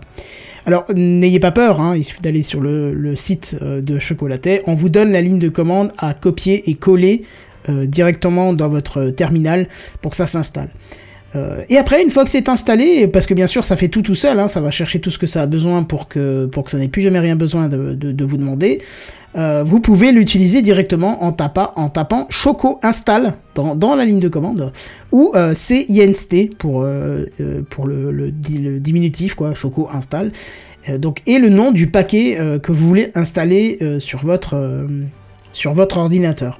Alors le nom des paquets, il est disponible soit sur le site, hein, où il y a une interface web avec les, tous les paquets disponibles, soit via une commande search, hein, qui permet en tapant le nom du logiciel voir comment s'appelle le paquet. Mais bon, on va pas se le cacher, généralement euh, c'est euh, c'est le nom du logiciel sans espace ni tiret. Euh. Et, pour, le, pour le, la preuve qu'il y a quand même quelques paquets, il y en a 8776 dispo sur le site au moment où j'ai l'article. Donc il y en a quand même, euh, il y en a quand même quelques-uns. Alors, on a Redscape qui nous fait un commentaire très intéressant euh, sur, euh, sur les commentaires du live, hein, live que nous vous conseillons de venir suivre parce que c'est intéressant. C'est que Microsoft a un outil similaire qui s'appelle Winget. Oui, mais Winget, il y a des dépendances à avoir installées d'abord. Et quand tu veux prendre la main sur une machine toute neuve, euh, si tu veux la prendre à distance, bah tu peux pas. Faut d'abord installer, euh, je sais plus, c'est Network quelque chose euh, ou Framework, je sais pas quoi. Et si tu l'as pas fait, eh ben tu peux pas utiliser Winget et l'installer. Donc c'est chiant. Ça demande déjà une première manipulation que ne demande pas Chocolaté. Parce que Winget, je l'avais utilisé. Effectivement, une fois que tu l'as installé, que tu as mis toutes les dépendances, les machins, les trucs qu'il faut, ça marche très bien. Mais là, Chocolaté, ça le fait à ta place. Ça va prendre tout ce qu'il y a besoin. Donc ça fonctionne euh, direct. C'est ça qui est intéressant. Et mais d'ailleurs, euh, après, on peut on peut dire que Winget et Chocolaté sont dans la même optique une fois qu'ils sont installés. Euh, est plus simple à installer, mais Winget, une fois que c'est fait, ça marche euh, aussi pareil. Alors, euh, si ça vous fait peur, par exemple, la, ligne de commande, vous avez la possibilité de passer par une interface web. Mais vous allez voir, je vais vous expliquer après dans les avantages et les inconvénients que c'est pas ça l'intérêt. La ligne de commande, il y a un intérêt parce que euh, on va pouvoir installer, par exemple, plusieurs paquets en même temps. Par exemple, je vais pouvoir taper Choco install, espace VLC, espace setzip, espace GIMP, espace Java, espace Adobe Reader. J'appuie sur Entrée, j'attends que le tram soit passé chez Sam. Et je regarde de nouveau euh, mon écran, et bah effectivement, tout s'est installé, on a le retour de nouveau de la ligne de commande, et tout s'est fait. Donc ça c'est intéressant, vous allez, vite comprendre pourquoi. Euh, parce qu'en fait, euh, comme vous pouvez immédiatement le mettre à jour, il n'y a plus besoin de .exe à télécharger. Donc ça c'est très bien, ça se fait automatiquement. Alors, c'est gratuit pour les particuliers, il y a des licences en, e- en entreprise. Entre parenthèses, PS, il y a moyen de gruger. Vous allez comprendre pourquoi. Alors, l'installation de, de là je m'adresse un peu plus pour les, les installations euh, d'entreprise, on peut l'installer via GPO, donc il n'y a même pas besoin de se casser la tête à passer sur les postes Ah c'est confort, fois. ouais. Ah ouais, c'est confort, tu mets dans ta GPO, c'est un simple script, euh, puisque je vous l'ai dit, c'est une commande à coller dans le terminal, donc là vous l'envoyez en tant que script, et ça s'installe tout seul, et hop, vous avez la main dessus. Avec PowerShell, justement, donc PowerShell, dans le monde, euh, dans le monde des domaines, euh, des réseaux informatiques et tout, tout le monde connaît, c'est très facile, en fait, de pouvoir se connecter sur la machine à distance, et via euh, quelques commandes dont je vous laisse euh, trouver la provenance sur le site, euh, par exemple, Chocolaté, vous allez pouvoir installer automatiquement tout ça sur les machines. Pour vous expliquer, j'ai installé un parc euh, de 32 machines, enfin une salle avec 32 machines dedans l'autre fois. Je me suis bricolé un script qui va chercher. Là, je suis désolé, on est un peu moins dans la vulgarisation, mais pour ceux qui ont plus les mains dans, le cambouis euh, de, l'informatique, hein, euh, pour les administrateurs réseau. J'ai été chercher euh, l'OU en question où j'avais toutes mes machines dedans, donc l'unité d'organisation, hein, ça c'est pour le cas d'Active Directory. J'ai été chercher mes 32 machines via une commande que j'ai mis dans une variable, puis j'ai lancé le script sur la variable, donc il a installé, euh, j'avais mis euh, plein de trucs, hein. j'avais euh, j'avais du Adobe Reader, du VLC, du 7-Zip, du GIMP, j'avais encore deux trois logiciels comme Scratch qui est intéressant dans l'éducation, j'avais aussi GeoGebra qui est aussi très utilisé dans l'éducation, deux trois trucs comme ça qui sont plutôt chiants à installer quand vous devez le mettre sur beaucoup de machines parce qu'on peut pas forcément les déployer sur les configs. Là j'ai fait un- un- une touche entrée et j'ai attendu que ça s'installe et avec un retour dans des logs pour voir quelle machine n'avait pas réussi et ainsi de suite. Euh, alors, euh, fort heureusement, il y avait euh, une trentaine de machines où ça a ça a été, ça a été fait et euh, deux qui avaient foiré, mais j'ai simplement relancé la même commande et il m'a dit que sur les 30 tout était déjà installé, je n'ai plus qu'à installer que sur les deux restantes. Et effectivement, Redscape, si, comme il, il pose la question dans les commentaires, si tes machines sont éteintes, tu peux déployer l'installation via une GPO, donc tu peux très bien mettre la même chose que moi j'ai mis parce que c'était déjà allumé, je pourrais mettre pour une salle qui est éteinte et euh, quand ils vont allumer les postes, ça s'installe tout seul euh, dedans. Donc ça c'est magique. Franchement, c'est magique. Quand vous avez beaucoup de machines à, gérer, c'est magique. Et quand, quand vous avez des logiciels à déployer, ça peut être vite chiant parce que soit vous passez par la GPO, soit vous passez par des managers dédiés, et ainsi de suite. Mais il y a souvent des choses à adapter, à, à mettre les choses euh, dans des endroits particuliers. Et puis certaines machines, ça va pas passer tout seul. Il faut attendre qu'il y ait une mise à jour de, de, de, la policies. Enfin, il y a plein de petites contraintes. Alors que là, vous savez que si vous devez travailler dans la pièce ou vous devez installer à distance euh, pour quelqu'un, je sais pas moi, euh, par exemple, un, professeur m'avait appelé en me disant euh, sur l'ordinateur 4, euh, apparemment, t'as oublié d'installer Suite Home 3D. Je dis ok, pas de problème, laisse-moi deux minutes. J'ai installé Suite Home 3D de, bah, de là où j'étais, quoi. C'est-à-dire à une heure de là. Euh, je me suis connecté dessus, je l'ai installé. Alors j'aurais pu le faire de manière traditionnelle, Internet, c'est merveilleux.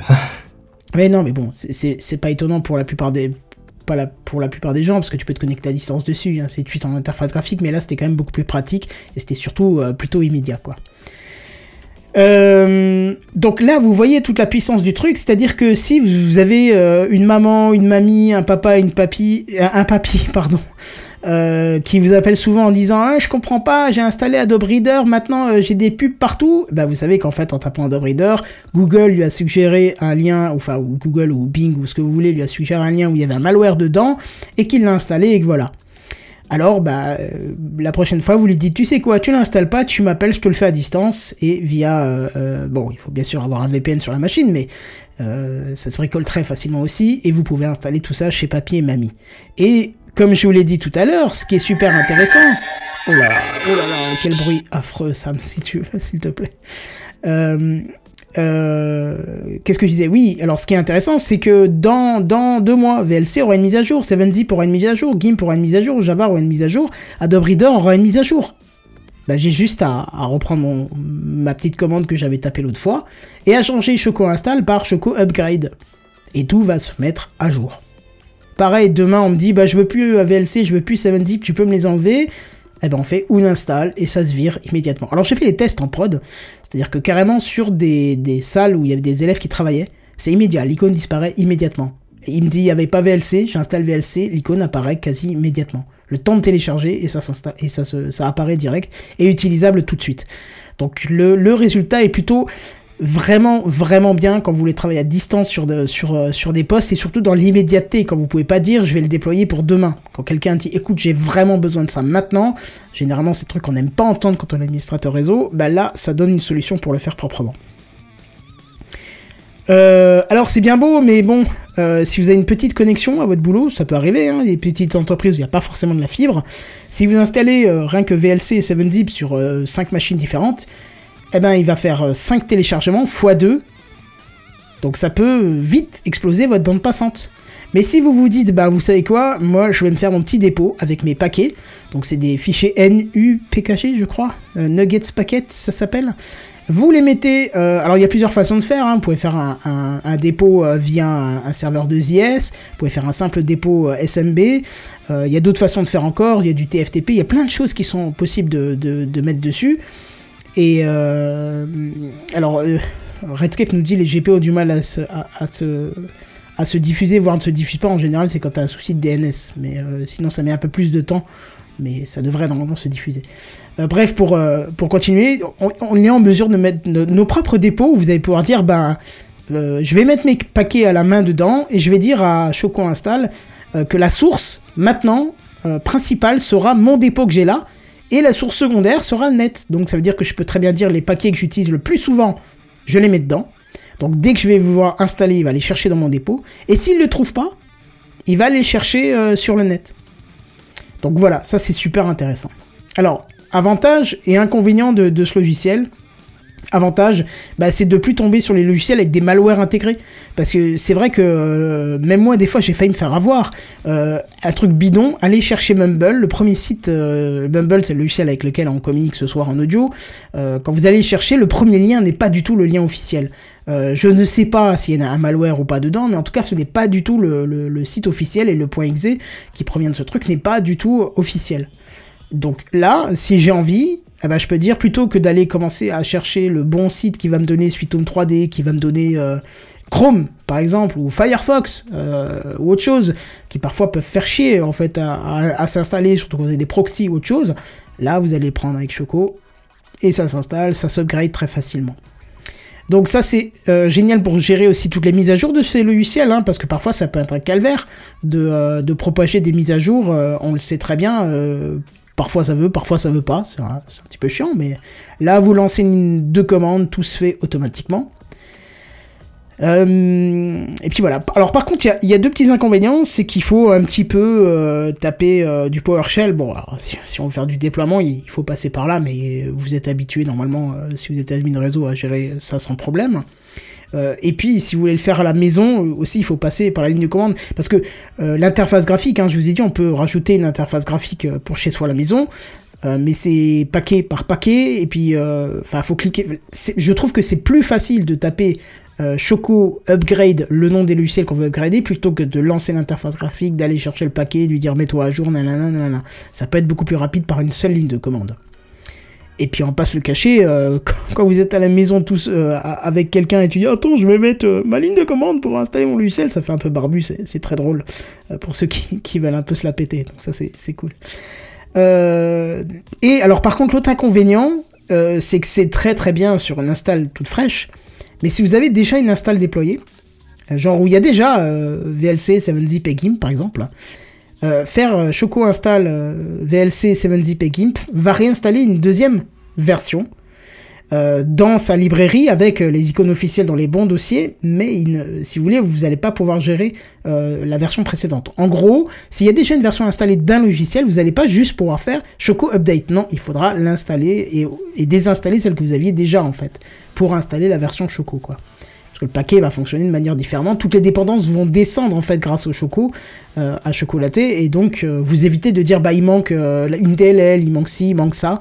Donc voilà, ça, c'est le désavantage, c'est qu'il faudra désinstaller au moins la première fois le logiciel que vous voulez installer via Choco, et comme ça vous pouvez faire les upgrades plus facilement. Donc voilà, alors je le conseille euh, bien sûr en entreprise et je le conseille aussi chez soi euh, parce que c'est super pratique euh, de pouvoir se dire bah aujourd'hui j'ai besoin de ce logiciel plutôt que d'aller chercher le bon site, d'attendre que ça télécharge et tout. Là vous mettez une ligne de commande, il fait tout tout seul, vous revenez quand c'est terminé et, euh, et ça marche euh, nickel. Bien sûr, ça vous met immédiatement l'icône sur le bureau, dans le menu de démarrer, euh, selon les, les, que vous mettez. Alors bien sûr, il n'y a pas que ces trois commandes-là, hein. il y en a plein d'autres, vous pouvez aller voir, il y a des choses pour forcer la réinstallation, si je sais pas, peut-être le logiciel s'est bugué suite à une mise à jour qui est mal passée, ça peut arriver, vous pouvez forcer la réinstallation, enfin, il y a plein de choses à voir, allez voir sur le site de Chocolaté, c'est très, très accessible, il faut prendre un petit peu de temps quand même, mais c'est hyper pratique. Est-ce que je vous ai vendu du rêve? Bah, franchement, c'est intéressant, ouais.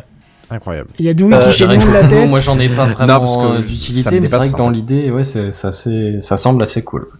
Bah en fait, le, le côté où tu as un, entre guillemets un catalogue un peu contrôlé qui passe par quelqu'un, je, je vais utiliser un méchant mot, euh, c'est une espèce d'app store, Oui, oui, mais oui, mais c'est ça, oui. mais mais de mais de tout. C'est un app store open de, de tout et n'importe quoi, mais où en fait tu sais que le- les, les installeurs derrière euh, sont effectivement propres, c'est pas des malwares dégueulasses, t'es sûr de pas te tromper. Euh, ça te permet de mettre les mises à jour, etc. Mais, euh, ouais, ouais, carrément. Euh, Ouais, je, vais te donner un exemple où, où vraiment ça m'a ça m'a simplifié la vie. Euh, je sais pas si vous connaissez Fusion 360. Non, ça parle pas. Euh, C'est de c'est nom, quoi C'est oui. pour faire du design 3D d'imprimante 3D, non? Euh, pas d'imprimante 3D, c'est un logiciel de CAO, alors tu peux l'utiliser pour Ouais. l'impression 3D, ce que moi j'utilise effectivement pour construire des pièces d'impression 3D, mais c'est pour faire des pièces... euh, C'est de la CO en général. Voilà, de la. CAO en général. Il y a une version gratuite pour le particulier. Mais il faut que tu te crées un compte. Il faut que tu ailles dans les bonnes options de dire que toi, tu fais pas de bénéfices, que tu machin, tu dois remplir un questionnaire, tu dois donner la taille de ton sexe, ton adresse, celle de tes petits-enfants. Il faut que tu donnes euh, tes envies particulières sur trois semaines euh, à, l'avance, seulement pour avoir le point exe. Et encore, c'est pas le bon. Il va falloir que tu prennes l'autre version parce que celui-là, il pas compatible. Tu vas sur Choco, tu fais Choco installe Fusion 360. Quelques minutes, le temps de télécharger, il est installé. Rien que pour ça, ça m'a tué. J'ai installé sur une machine Fusion 360. À chaque fois, je galère parce qu'en plus, ils sont malins chez Autodesk pour bien te perturber parce qu'ils veulent quand même que tu payes. La version gratuite, ils la cachent très très loin dans l'interface. Ils changent constamment les menus, les trucs pour que tu n'arrives pas à retrouver exactement où c'est. Là, tu tapes la commande, ça descend à chaque fois. Est-ce que c'est pas Ouais, puis on pourrait presque dire aussi, euh, d'une façon, tu te protèges euh, de la publicité qu'il peut y avoir sur leur site, puisque tu vas pas sur leur site. Oui, Euh, aussi, oui. tu, tu te chopes pas des cookies qui dit que j'ai voulu télécharger tel logiciel, donc toute la publicité pendant les 5 jours qui suivent va me proposer de l'acheter. Enfin, il y a, y, a, il y a un côté où j'ai pas navigué, donc tout ce qui va avec la navigation ne- n'est pas là. Oui, ouais, ouais. Et, et ça aide aussi sur un, un autre truc qui, qui peut paraître euh, débile, mais je peux t'assurer que quand tu gères un, nom- un grand nombre de parcs de machines, c'est vraiment très très rapidement chiant. C'est les fameux. Euh, bah maintenant Flash Player, c'est plus le cas puisqu'il il, il existe plus. Mais Java, qui a, qui a du Java chez lui à la maison? Ah oui. Alors, mon même- travail, je suis obligé de l'utiliser, ouais. Bah voilà. Oui, je- ouais, dans le monde pro, c'est Et t'as les souvent mises à jour toutes les 5 minutes. Ah, voilà, c'est une horreur. Imagine, tu mets dans ton startup un fichier BAT avec Choco Update Java. C'est complètement transparent. T'allumes Ah, la machine, ça se met à jour tout seul, et tu n'entends plus parler de cette putain d'icône en bas à droite qui pop en disant J'ai une mise à jour, j'ai une mise à jour, j'ai une mise. Installe-moi, installe-moi, installe-moi, je t'ai dit, installe-moi, installe-moi, j'ai une mise à jour, tête de ma mère, tu vas m'installer. Tu vois, c'est chiant, c'est chiant à mort. Et voilà. Donc pour ce, genre de petits trucs auxquels on ne pense pas dans les premiers temps, ça vient après avec l'utilisation. Je, me suis surpris sur mon poste de travail qui est déjà installé depuis euh, deux ans maintenant, avoir plein de trucs que j'ai désinstallés en natif et que j'ai remis avec Choco parce que c'est plus facile de upgrade euh, directement que de passer par la mise. Maintenant c'est le nouveau truc des, des logiciels qui te disent on a une mise à jour, voulez-vous l'installer?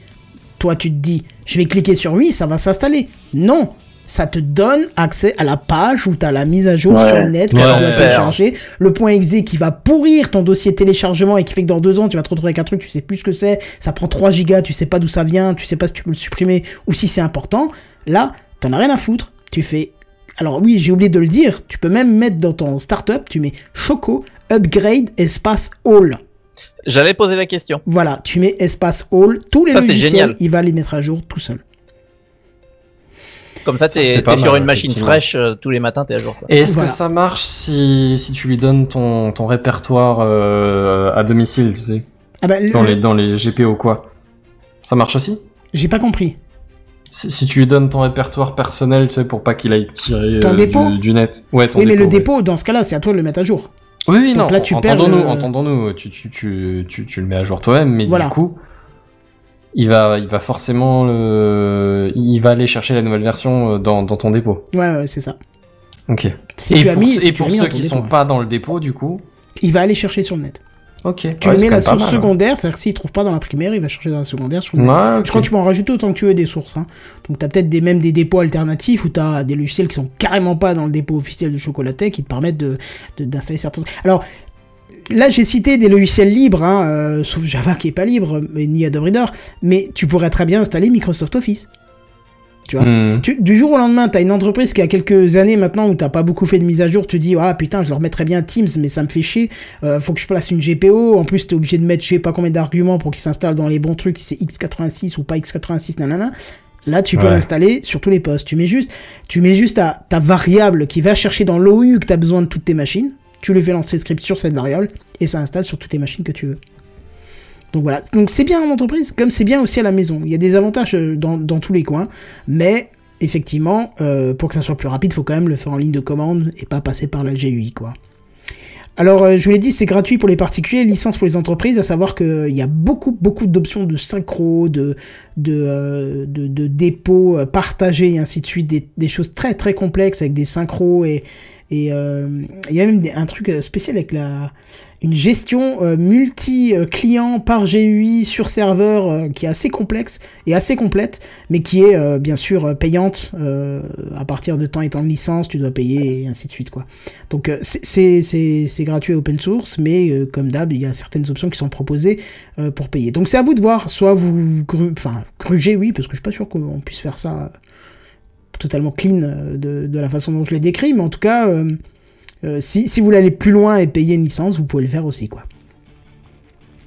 Voilà, j'espère que je vous ai donné un petit peu envie, ça peut vous simplifier les choses pour la maison. Oui, on Ah, va. J'ai un peu peur, moi, des, des Oui, mises à jour un peu ratées. Ouais. Voilà. Des un mises peu à jour un peu ratées, bah tu fais une force réinstalle, euh, réinstalle euh, slash euh, Y, je crois que c'est pour réinstaller ou un truc comme ça, ou slash F, je sais plus.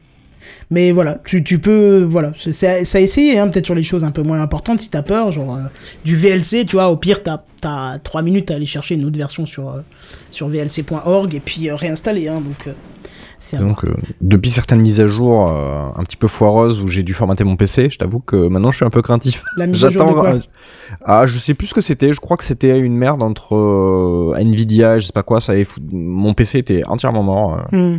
À savoir que j'ai vu passer les drivers aussi dans les, dans les paquets de chocolaté, donc ça peut être aussi intéressant. Allez voir la liste des paquets, il y a peut-être des choses, ils vont vous dire Ah ouais, ouais, si je peux installer ça comme ça, ça sera beaucoup plus pratique que de passer par le, le truc.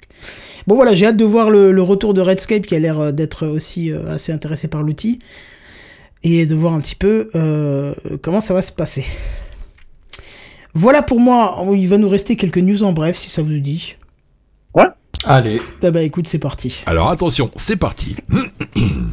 C'est les news en bref. Alors, c'est moi qui ai la première news en bref. Euh, pour être parfaitement honnête, je vous recycle une euh, news que j'ai pas eu le temps de faire euh, il y a une ou deux émissions. On voyage encore, mais on va moins loin que Moscou. On va à Vilnius, en Lituanie. Oh, Euh, quand même dé- enfin, de la France, t'as quand même déjà fait un bon bout de la route. Hein. Déjà, on- a fait un bon, un bon bout. Enfin, selon mais- où tu vas en Russie, mais disons par rapport à Moscou, t'as quand même déjà fait un bon bout de la route. Ouais, ouais, carrément. Mais on est dans l'Union européenne cette fois-ci. Euh, en fait, euh, c'est une recommandation du ministère de la Défense lituanien qui a été euh, pas mal publiée dans les journaux, qui était intéressante. Euh, je cite N'achetez pas de téléphone chinois et si vous en avez déjà, débarrassez-vous-en. Euh, Cordialement. moi, je trouvais que c'était pas mal. En fait, euh, pour vous la résumer en bref, euh, le, le ministère de Défense lituanien, euh, ils ont fait un rapport euh, sur pas mal de téléphones chinois, notamment le Xiaomi Mi euh, 10T 5G, qui, qui Ah. faisait partie des. Parle bien de ce téléphone là. Ah. Et alors, très bien. Ben non, mais justement, euh, ils ont détecté que dans ce téléphone, il y avait une fonctionnalité intégrée de censure, euh, notamment des termes tels que libérer le Tibet, vive l'indépendance de Taïwan ou mouvement Ah ouais Comment démocratique. tu fais ça? Je veux tester moi. Alors- c'est dingue. C'est une fonctionnalité qu'on trouve pas dans les téléphones qui sont vendus dans l'Union européenne. Ah, voilà. Mais ce- selon les Lituaniens, ils ont bien épluché le code, ça peut être réactivé à tout moment et la liste des mots interdits peut être mise à jour à tout moment. Euh, donc ils ont trouvé que Ah c'était bon, un ils peu dégueulasse. bien quand même. hein. Non mais c'est ça, donc ils ont trouvé que c'était dégueu. Il y avait un autre téléphone Xiaomi que- qui cryptait des infos dans un serveur à Singapour, bien loin de la RGPD. Euh, il y avait un Huawei qui avait des problèmes de sécurité dans un App Store. Enfin bref, ils ont fait un rapport pour dire les téléphones chinois c'est de la merde. Et puis bon bah vous avez vu la recommandation qu'ils font. Euh, faut juste savoir qu'entre la Chine et la Lituanie en ce moment c'est pas trop la fête euh, parce qu'en fait la Lituanie ils sont vachement copains avec Taïwan. Et, tu euh, m'étonnes que ce soit pas trop la fête quand tu balances des doses comme ça. mais c'est ça, donc il y a, il y a un petit côté. Les Chinois euh, ont pas aimé, mais je comprends pas. C'est ça, il y a un petit côté bataille diplomatique. Enfin, c'est le, le genre euh, où tu sais, on, on se renvoie les ambassadeurs euh, de, l'un de l'autre, donc ils sont un peu en froid. Ah, ouais. Et, euh, et voilà, donc j'avais envie de placer ça parce que c'est une petite news européenne et c'est toujours sympa de savoir ce qui se passe dans l'Europe. Voilà. C'est les news en bref. J'allais dire, est-ce que j'attends ou pas euh, La tension est en train de monter.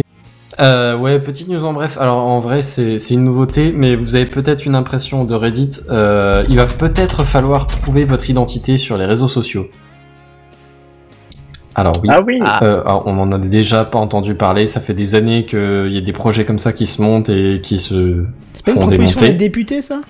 Si, et là encore, c'est pas le premier à proposer. Hum, Il y a, il y a deux, trois fois où déjà où c'est c'est monté en proposition de loi et ça s'est fait démonter. Mais cette fois-ci, il y a une petite différence, c'est que c'est pas aux réseaux sociaux directement que vous allez soumettre vos pièces d'identité, mais à une euh, à une entité, à un service euh, gouvernemental. Étatique. Ouais, c'est ça, qui va donner l'autorisation euh, aux réseaux sociaux de créer votre compte derrière. Une fois que vous aurez prouvé, mais du coup, pas au réseau social, à l'entité étatique, euh, que, que vous êtes bien euh, Madame Michu. En fait, on Donc est ça- pas loin de la news précédente là. C'est- C'est pas- c'est c'est de la censure sur ton nom et pas sur le Euh, mot euh, clé en oui question. Quoi. et non, parce que là on parle pas de censure, là on parle de prouver ton identité. L'idée c'est surtout euh, de Arrêter l'anonymat, le- ce genre de Ouais, choses. alors ouais, alors ce ce qui techniquement est pas vrai parce que techniquement t'es pas anonyme, t'as une adresse IP et techniquement on peut la retracer. Mais euh, mais ça faciliterait en tout cas euh, de- le fait de faire tomber massivement et rapidement le euh, l'anonymat. Ouais. Ouais, d'accord. Mais Mais le pseudonymat. là où je dis que c'est un rapport avec ta news précédente, c'est que l'État euh, qui fait ce contrôle, euh, dans certaines conditions, je suis pas sûr que si Eliane, euh, Julian Assange se crée un compte euh, sur Facebook, par exemple, disent oui oui vas-y va cracher tous les secrets de l'État, tu vois. Tu vois, c'est ça le problème. Ça implique aussi que l'État soit au courant de. Si tu veux créer. Parce que là, on parle de Facebook, Twitter et des réseaux connus.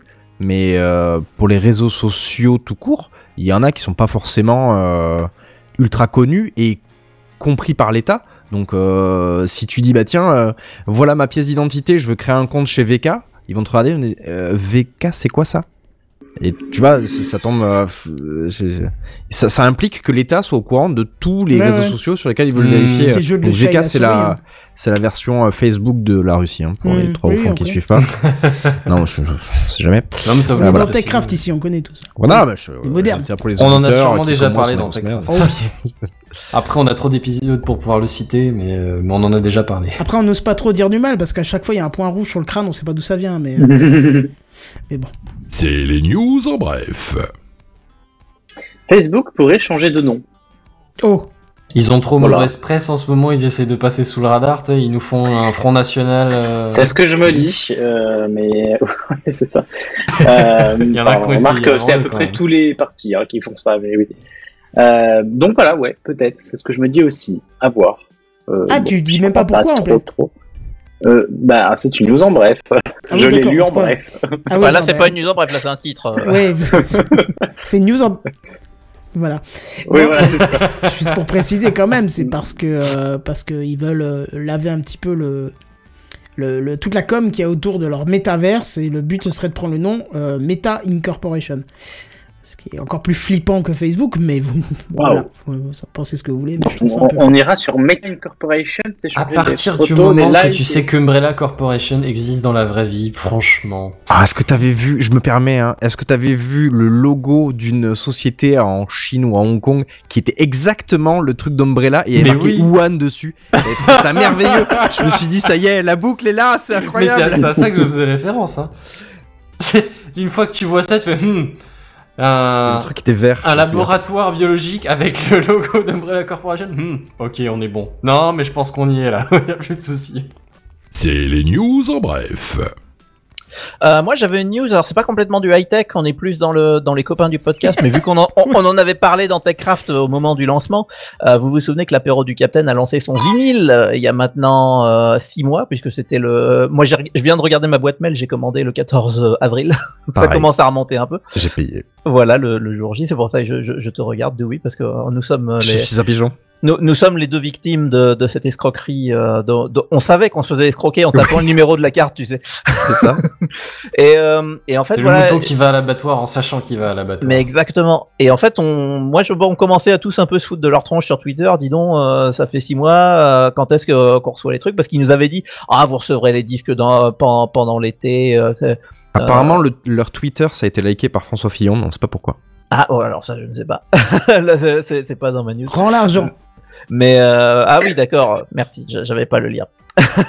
Et je suis, j'habite pas en France. Euh, et, euh, et donc euh, parce qu'ils avaient dit au moment du lancement, ouais, on vous les enverra à la fin de l'été, euh, histoire d'avoir le temps, machin. Et je me souviens de leur ton père qui plaisantant disait, ah, ça sera un beau cadeau de Noël. Et euh, bon, bah là, on vient d'avoir des nouvelles. Hein. Euh, maintenant, on est en train de parler de février. Ah oui, Ils ont Euh, pas dit quel était. Ils, ils ont, voilà, ils ont pas dit. Alors, par contre, ils ont précisé février 2022. J'ai ouvert la page Ulule là sous les yeux. J'ai pas regardé. Euh, en gros, euh, ce qu'ils nous disent, euh, mais c'est vrai, hein, c'est un truc qui est connu, c'est que la production de vinyle en ce moment, c'est une folie. C'est-à-dire que toutes les maisons de disques, Universal, je ne sais quoi, Columbia, Mon Cul, etc., ont décidé de reprendre tout leur catalogue et de represser des vinyles de tout parce qu'ils viennent de découvrir que les gens aimaient ça. Et donc, euh, bah, en fait, deux jours après la fin de la campagne Ulule, euh, apparemment, euh, le capitaine a commencé à contacter la- le fournisseur qu'ils avaient prévu. Et le fournisseur, euh, il a jamais répondu. Genre, pip, pip. et le donc, numéro que vous avez composé n'est pas, euh, n'est pas attribué. et donc, apparemment, ils ont commencé à chercher d'autres fournisseurs ailleurs. Euh, ça a commencé à parler du mois de mai 2022. On sait pas trop, machin. Euh, mais là, finalement, ils auraient un fournisseur qui pourrait leur finir la production en janvier et pour euh, faire les envois en février. Euh, sachant que toutes les autres contreparties, hein, les CD, les t-shirts, les je sais pas quoi, tout ça, c'est, ça devrait être euh, beaucoup plus jouable. Mais voilà. tu as acheté quel. Dis-nous tout. Tu as Alors, acheté quel coffret? moi, je fais partie de ceux qui ont eu le pirate, euh, le, le fameux qui a été réédité une deuxième fois parce qu'il n'y en avait plus au bout d'un moment. Euh, en gros, c'est celui qui était à 100, 100 ou 120 euros, je sais plus. Ah ouais. Ou en gros, c'est le vinyle avec le CD, euh, le t-shirt, la casquette, euh, je sais pas quoi. Mais c'est c'est pas le vinyle coloré ou quoi que ce soit, c'est un, c'est un normal. Euh, donc en tout cas voilà, c'est euh, on en Ouais, avait parlé. c'est la high-tech de- d'il y a un siècle. Hein, Mais ouais, mais bon, hein. après, c'est les copains du podcast, on en avait parlé, je me souviens en avril, parce que ils avaient fini leur, enfin, ils avaient lancé leur campagne euh, juste un, un jeudi soir, donc on l'avait, Oui, c'était oui. un peu le fil rouge. Ils ont quand même récolté, euh, j'ai plus le Ulule 80 sous 000 les balles, je crois, comme ça. Euh, non, non, non, quand même pas. 57. 50, euh, 58 presque, à, à 13 euros près, 58. Après, t'as bien la Fnac qui a réédité les albums de M, les premiers, en cassette audio. Oh là, Oui. mais sérieux quoi. Ça devient Si, n'importe quoi, là. Ça devient n'importe quoi. Mais enfin, voilà, moi je m'étais dit, euh, ça va être un objet cool parce qu'avoir les génériques de l'ADC en vinyle, je trouve que c'est un objet super marrant pour un podcast que j'écoute depuis plus de 10 ans. Et, euh, et bah, euh, en tout cas, ils seront tellement en retard qu'ils pourront éditer un 45 tours avec les deux prochaines, euh, les deux prochains génériques Oui. qui seront pas, du coup, le- la saison C'est du 13 et génie. 14. T'as- vu dans le, dernier épisode, dans le dernier épisode, ils se posaient la question s'ils avaient pas rajouté le générique de cette année du coup. Mais franchement, euh, à mon avis, ils devraient pas pour pouvoir vendre le 45 tours après. Je Oui, crois qu'en plus, ouais. ils sont en, en rate de place. Mais oui, c'est ça, parce que Oui, là, ils oui, étaient- c'est vrai, oui. avec 12, ils étaient parfaits, 6 d'un côté, 6 de l'autre, et c'était pas mal. Parce qu'en plus, ils ont des génériques assez longs. Oui, Mais enfin euh, voilà, c'était euh, pour C'est donner des petites nouvelles. ce- Celui qui pense que le générique de Techcraft est long, allez voir écouter le, la Ah, part du voilà, Captain. de c'est pire en 3 pire. minutes le, gé- le générique donc. euh, Ah ouais, euh, Bah, c'est nos génériques spéciaux, quoi, techniquement. je suis Enfin, en train d'écouter des vieux épisodes de 2017 parce que quand je sais pas quoi écouter, je mets des vieux trucs. Euh, Il y en a un qui est en version longue, je sais plus lequel c'est, mais il est insupportable, il dure quasiment 5 minutes. C'est. mais enfin voilà, c'était les petites nouvelles de euh, la podcast euh, Family. Qu'est-ce qui se passe, Sam? Il y a quelqu'un derrière toi ou t'as l'air flippé là? Non, j'ai une punaise qui vole dans ma chambre. D'accord. C'est Ah. quoi l'ombre qu'il y a derrière toi avec. euh, on dirait un couteau d'ailleurs? Oh, je vais bien dormir, ne inquiétez pas. Bon, très bien. Euh, je suis accompagné. Oui, oui. Oh non. On a encore une petite news en bref. monsieur. Ah oui, oui, c'est vrai, putain. Alors attends. C'est les news en bref. C'est vrai qu'en plus c'est moi qui l'ai rajouté, j'avais déjà Tu oublié n'as que pas une j'avais musique rajouté. triste? Euh, non, j'ai pas ça sous la, sous la main, sous les doigts, dans la main. Il a qu'une main, euh, faut comprendre, c'est pas facile. Et il y a autre chose qu'on aura plus trop dans la main, parce que Port Up c'est fini. Voilà. Non, je déconne. Euh, en fait, Ça fait euh, des mois qu'on dit ça. Voilà, ça fait des mois qu'on parle de, de ce gouvernement euh, et des assos qui avaient porté, euh, je sais pas si porté plainte ou en tout cas euh, réclamé qu'il fallait absolument obtenir l'authentification des, des sites web. Et apparemment, c'est euh, c'est passé. Alors, j'ai j'ai pas lu les détails euh, du, du- du rendu du jugement, mais toujours est-il qu'il y a un petit délai, là, je crois que c'est euh, jusqu'à fin novembre, où euh, les sites vont devoir... euh, Alors, il n'y a pas de solution qui est apportée par, par la décision de justice, à eux de se démerder, mais à fort qu'ils aient une valeur véritable de, de prouver que vous avez bien 18 ans. Donc, rappelez-vous qu'on avait émis l'hypothèse de passer par France Connect pour aller se réjouir sur ce genre de site, hein, où il y aura juste la petite pub pour la sécu, prenez soin de vous pour une bonne santé, mangez 5 fruits, légumes et chats par jour. Euh, tu vois, ça risque d'être assez... euh, Bienvenue sur France Connect. Voulez-vous payer vos impôts ou aller sur Pornhub manger des abricots, manger des asper, des non, des aubergines, voilà, pour reprendre les, smileys euh, euh, largement utilisés pour cette occasion. Donc voilà, euh, donc alors évidemment, ce qui est très drôle, c'est que la, le, le, le- Non, mais ils vont faire comme Steam, ils vont te demander de saisir ta date de naissance avant, et puis voilà. Non, non, parce qu'il faudra vraiment que ça soit prouvé. Bah. Tu peux pas rentrer quelque chose de faux, donc il y aura une vérification qui sera obligatoire, euh, une vraie, euh, une vraie vérification, que ce soit par carte bancaire ou par un site, comme vous l'avez cité avant, euh, étatique qui va vérifier la création du compte et ainsi de suite. Mhm. Par contre, ce qui est très drôle, euh, c'est que euh, c'est que le, le, le- donc quand vous irez sur ce genre de site, euh, vous serez re- si vous n'êtes pas identifié, vous allez être redirigé. Enfin, si le site, pardon, n'est pas en mesure d'avoir fait des modifications, ils vont être comme les sites d'argent euh, bannis et donc vous allez être redirigé vers une page du gouvernement qui vous dira nanana, nanana, je sais pas quoi encore. Mais voilà. Ce qui est très drôle, c'est qu'encore une fois, ils ont fait ça de manière euh, extrêmement euh, intelligente, puisque euh, à ce jugement, les opérateurs étaient, les opérateurs internet étaient tous convoqués pour pour mettre en, en- comment en action le, la décision de- de- du juge. Et donc ils vont ils Seulement vont, les opérateurs français? Euh, bah il y avait euh, il y avait Free, euh, SFR, Orange et Bouygues. Euh, D'accord, mais si ton DNS c'est pas. Justement, c'est ce que j'allais dire, c'est que la, Ah. la méthode utilisée, ça va être euh, par les DNS. En gros, quand vous allez DNS, on va pas revenir dessus, on en parle assez souvent dans Techcraft, mais quand vous allez taper le nom du site, euh, le serveur DNS va interpréter ça, il va vous renvoyer vers le site du gouvernement qui vous dit c'est pas bien, faut que tu le site n'a pas respecté euh, la loi qui dit qu'il faut absolument avoir ton identité, euh, enfin ton identité, la preuve que tu as 18 ans, donc ton identité, comment tu veux dire prouver que tu as plus de 18 ans.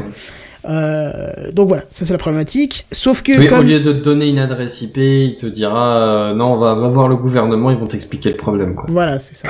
Sauf que effectivement, euh, la solution choisie, c'est comme tous les Pirate Bay et machin qui sont plus accessibles ou les sites de torrent, c'est que c'est par DNS. Mais les DNS, comme c'est les quatre opérateurs qui ont été assignés pour mettre ça en action, il suffira de passer par un autre DNS. Comme- ceux de Google, qui bien sûr se tapent complètement de la décision du gouvernement, euh, puisqu'ils sont pas concernés, ou ceux de Cloudflare, ou ceux d'autres services DNS gratuits qu'on trouve un peu partout sur le net, donc euh, rassurez-vous. Euh, l'option de base, c'était de... Enfin, le- pardon, pas l'option. Le but de base, c'était de protéger nos jeunes, euh, nos jeunes adolescents, nos jeunes enfants pour ne pas tomber sur ce genre de site. Mais un tuto euh, de 1 minute 30 euh, sur YouTube, ça leur permettra d'y accéder quand même. Donc je ne vois pas trop l'intérêt de faire chier tout le monde, juste pour un truc qui est si facilement euh, contournable. Alors tout ça, c'est que des petites manipulations. hein. Oui, oui, oui. Mais bon, toujours est-il que ça ne servira pas à grand chose si euh, de tomber Oui, par hasard oui, dessus. effectivement, c'est- c'est- si ce n'est que faire de la paperasserie pour faire de la paperasserie, si au final euh, c'est pas efficace, tu vois, c'est Voilà. est-ce que t'as pas juste fait perdre du temps à tout le monde? Plutôt que d'attendre un peu et de faire de poser un système un peu plus pertinent, enfin j'en sais rien. Oui, mais oui. Si tant est qu'il y a, tu vois, enfin sous réserve qu'on qu'on qu'on qu'on soutienne l'idée, tu vois, c'est c'est pas ça le débat, mais quitte à mettre un truc en place, mais-en un bien, tu vois. C'est ça. Pas, pas branler à l'arrache et, et là même tu vois ils disent qu'ils ont genre quelque chose comme un mois pour le mettre en place. Qu'est-ce que tu vas pouvoir mettre d'efficace en un mois, tu vois, de pertinent et de, de viable? Bah, après, ça fait, ça fait longtemps que ça leur pendonnait, hein, donc, euh, donc euh, ils auraient pu trouver Oui, une mais- solution, mais, le problème mais, c'est que. mais le- ça peut te pendant pendant très longtemps si tu sais pas quelle forme exacte ça va Oui, prendre. oui, euh, tu peux pas commencer tes développements forcément, tu vois. Enfin, c'est un peu du point de vue technique du barbu, hein, mais euh, Non, non, mais c'est vrai, c'est totalement ça. quand tu sais pas exactement ce que tu vas devoir faire, bah tu, tu peux être prêt et sans, sans être prêt du tout, tu vois. C'est La seule chose que ça va éviter, c'est de tomber par hasard sur un site comme celui-ci. Euh, donc on va dire chez les très jeunes, euh, très, Ouais, très jeunes personnes. Mais celui qui a pas l'âge requis mais qui a déjà des idées, il saura très vite comment contourner la, le, Mais problème. disons qu'à 15 berges, t'es quand même capable de modifier ton DNS dans ton. bah, Sauf peut-être, alors peut-être, euh, pas- peut-être pas sur les réseaux de d'école, tu vois ce genre de choses. Ah oui, non, mais de toute façon, sur mais le là, réseau de toute d'école, façon, c'est filtré. en général, hein, t'as de des filtrages, Ouais, ouais. Ouais, ouais, c'est filtré autrement. C'est plus logique d'ailleurs, c'est filtré par, euh, par requête directement, quoi. Mm. Enfin, bref, voilà. Par contre, ce qui me fait sourire, je me permets un- un- juste une petite réflexion comme ça, c'est que les, les fameux enfants qu'on voulait protéger au début de cette procédure, en fait, la procédure est tellement longue que maintenant ils sont majeurs. oui, c'est vrai. c'est un peu ça. ouais. Ça, c'est les parents qui ont commencé le débat là. Maintenant, ils s'en foutent. ça, Ouais, c'est- c'est ça, bah maintenant. C'est pour ça qu'ils ont sorti le truc. Ils étaient là genre, mais qu'on arrête de m'embêter avec ça, tu vois. ça. Enfin bon, on verra bien ce que ça va donner, on risque de rigoler. Bon, en tout cas, voilà, on a fait le tour des news. Oh, quelle de- est cette musique Ouais, on a fait le tour un petit peu de tout ça. Quij. Quentin, dans quel étage Non, c'est pas, ça. Non, je sais plus. Certes. Alors, on va basculer sur euh, la vue de fin, puisqu'effectivement, je crois qu'on a fait le tour cette semaine. Bah, tu vois, on se disait qu'on n'avait pas beaucoup, euh, beaucoup, et finalement, on dépasse quand même les deux heures. C'est toujours comme ça. Mais oui, c'est toujours comme ça. Mais ce fut terriblement intéressant. Je ne sais pas ce que vous en pensez, mais euh, Ouais, choses sympas. Ouais, C'était bien sympa. Non, non, je me suis emmerdé. Ah bah écoute, Oh joué. Personne n'a jamais osé la faire, je te félicite. c'est sympa. Bravo. On te remercie te et ça nous a fait plaisir de t'avoir connu invité. Salut. Parce que c'est écrit bye sous ta cam. Salut. Bref, euh, on se retrouvera la semaine prochaine. Non, non, euh, pardon, peut-être pas la semaine prochaine, mais dans deux semaines. Du coup, on aura peut-être les premiers retours des, des, des performances euh, véritables des Mac. si le Ouh, ça va être intéressant ça. Ouais, je crois aussi, ouais. On va pouvoir voir un petit peu ce qui se passe. Et puis si c'est standard, on n'en parlera pas, on parlera d'autres choses évidemment. Euh, donc on se retrouve pas la semaine prochaine évidemment, euh, mais la semaine d'après. euh, pour nous retrouver entre temps, vous pouvez nous retrouver sur techcraft.fr. Il y a le Twitter aussi, c'est techcraft PDC. N'hésitez pas à venir échanger avec nous, on est, on est pas mal à être derrière le, le compte. Et puis évidemment, il y a le Slack aussi si ça vous intéresse. N'hésitez pas, je sais que c'est un peu vieux jeu, maintenant tout le monde est sur Discord, mais nous on aime bien Slack. Donc voilà, on y est. Sur ce, je vous propose reste. que on se retrouve dans deux semaines et en attendant, on se dit à plus. Bye bye. Au revoir. Salut tout le monde. Au revoir, dans 15 plus. jours.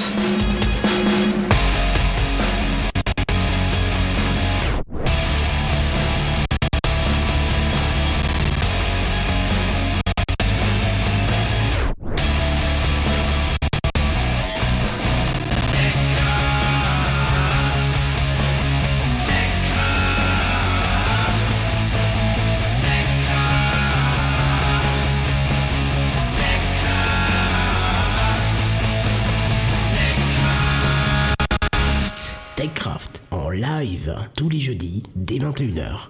Plus d'informations sur www.techcraft.fr.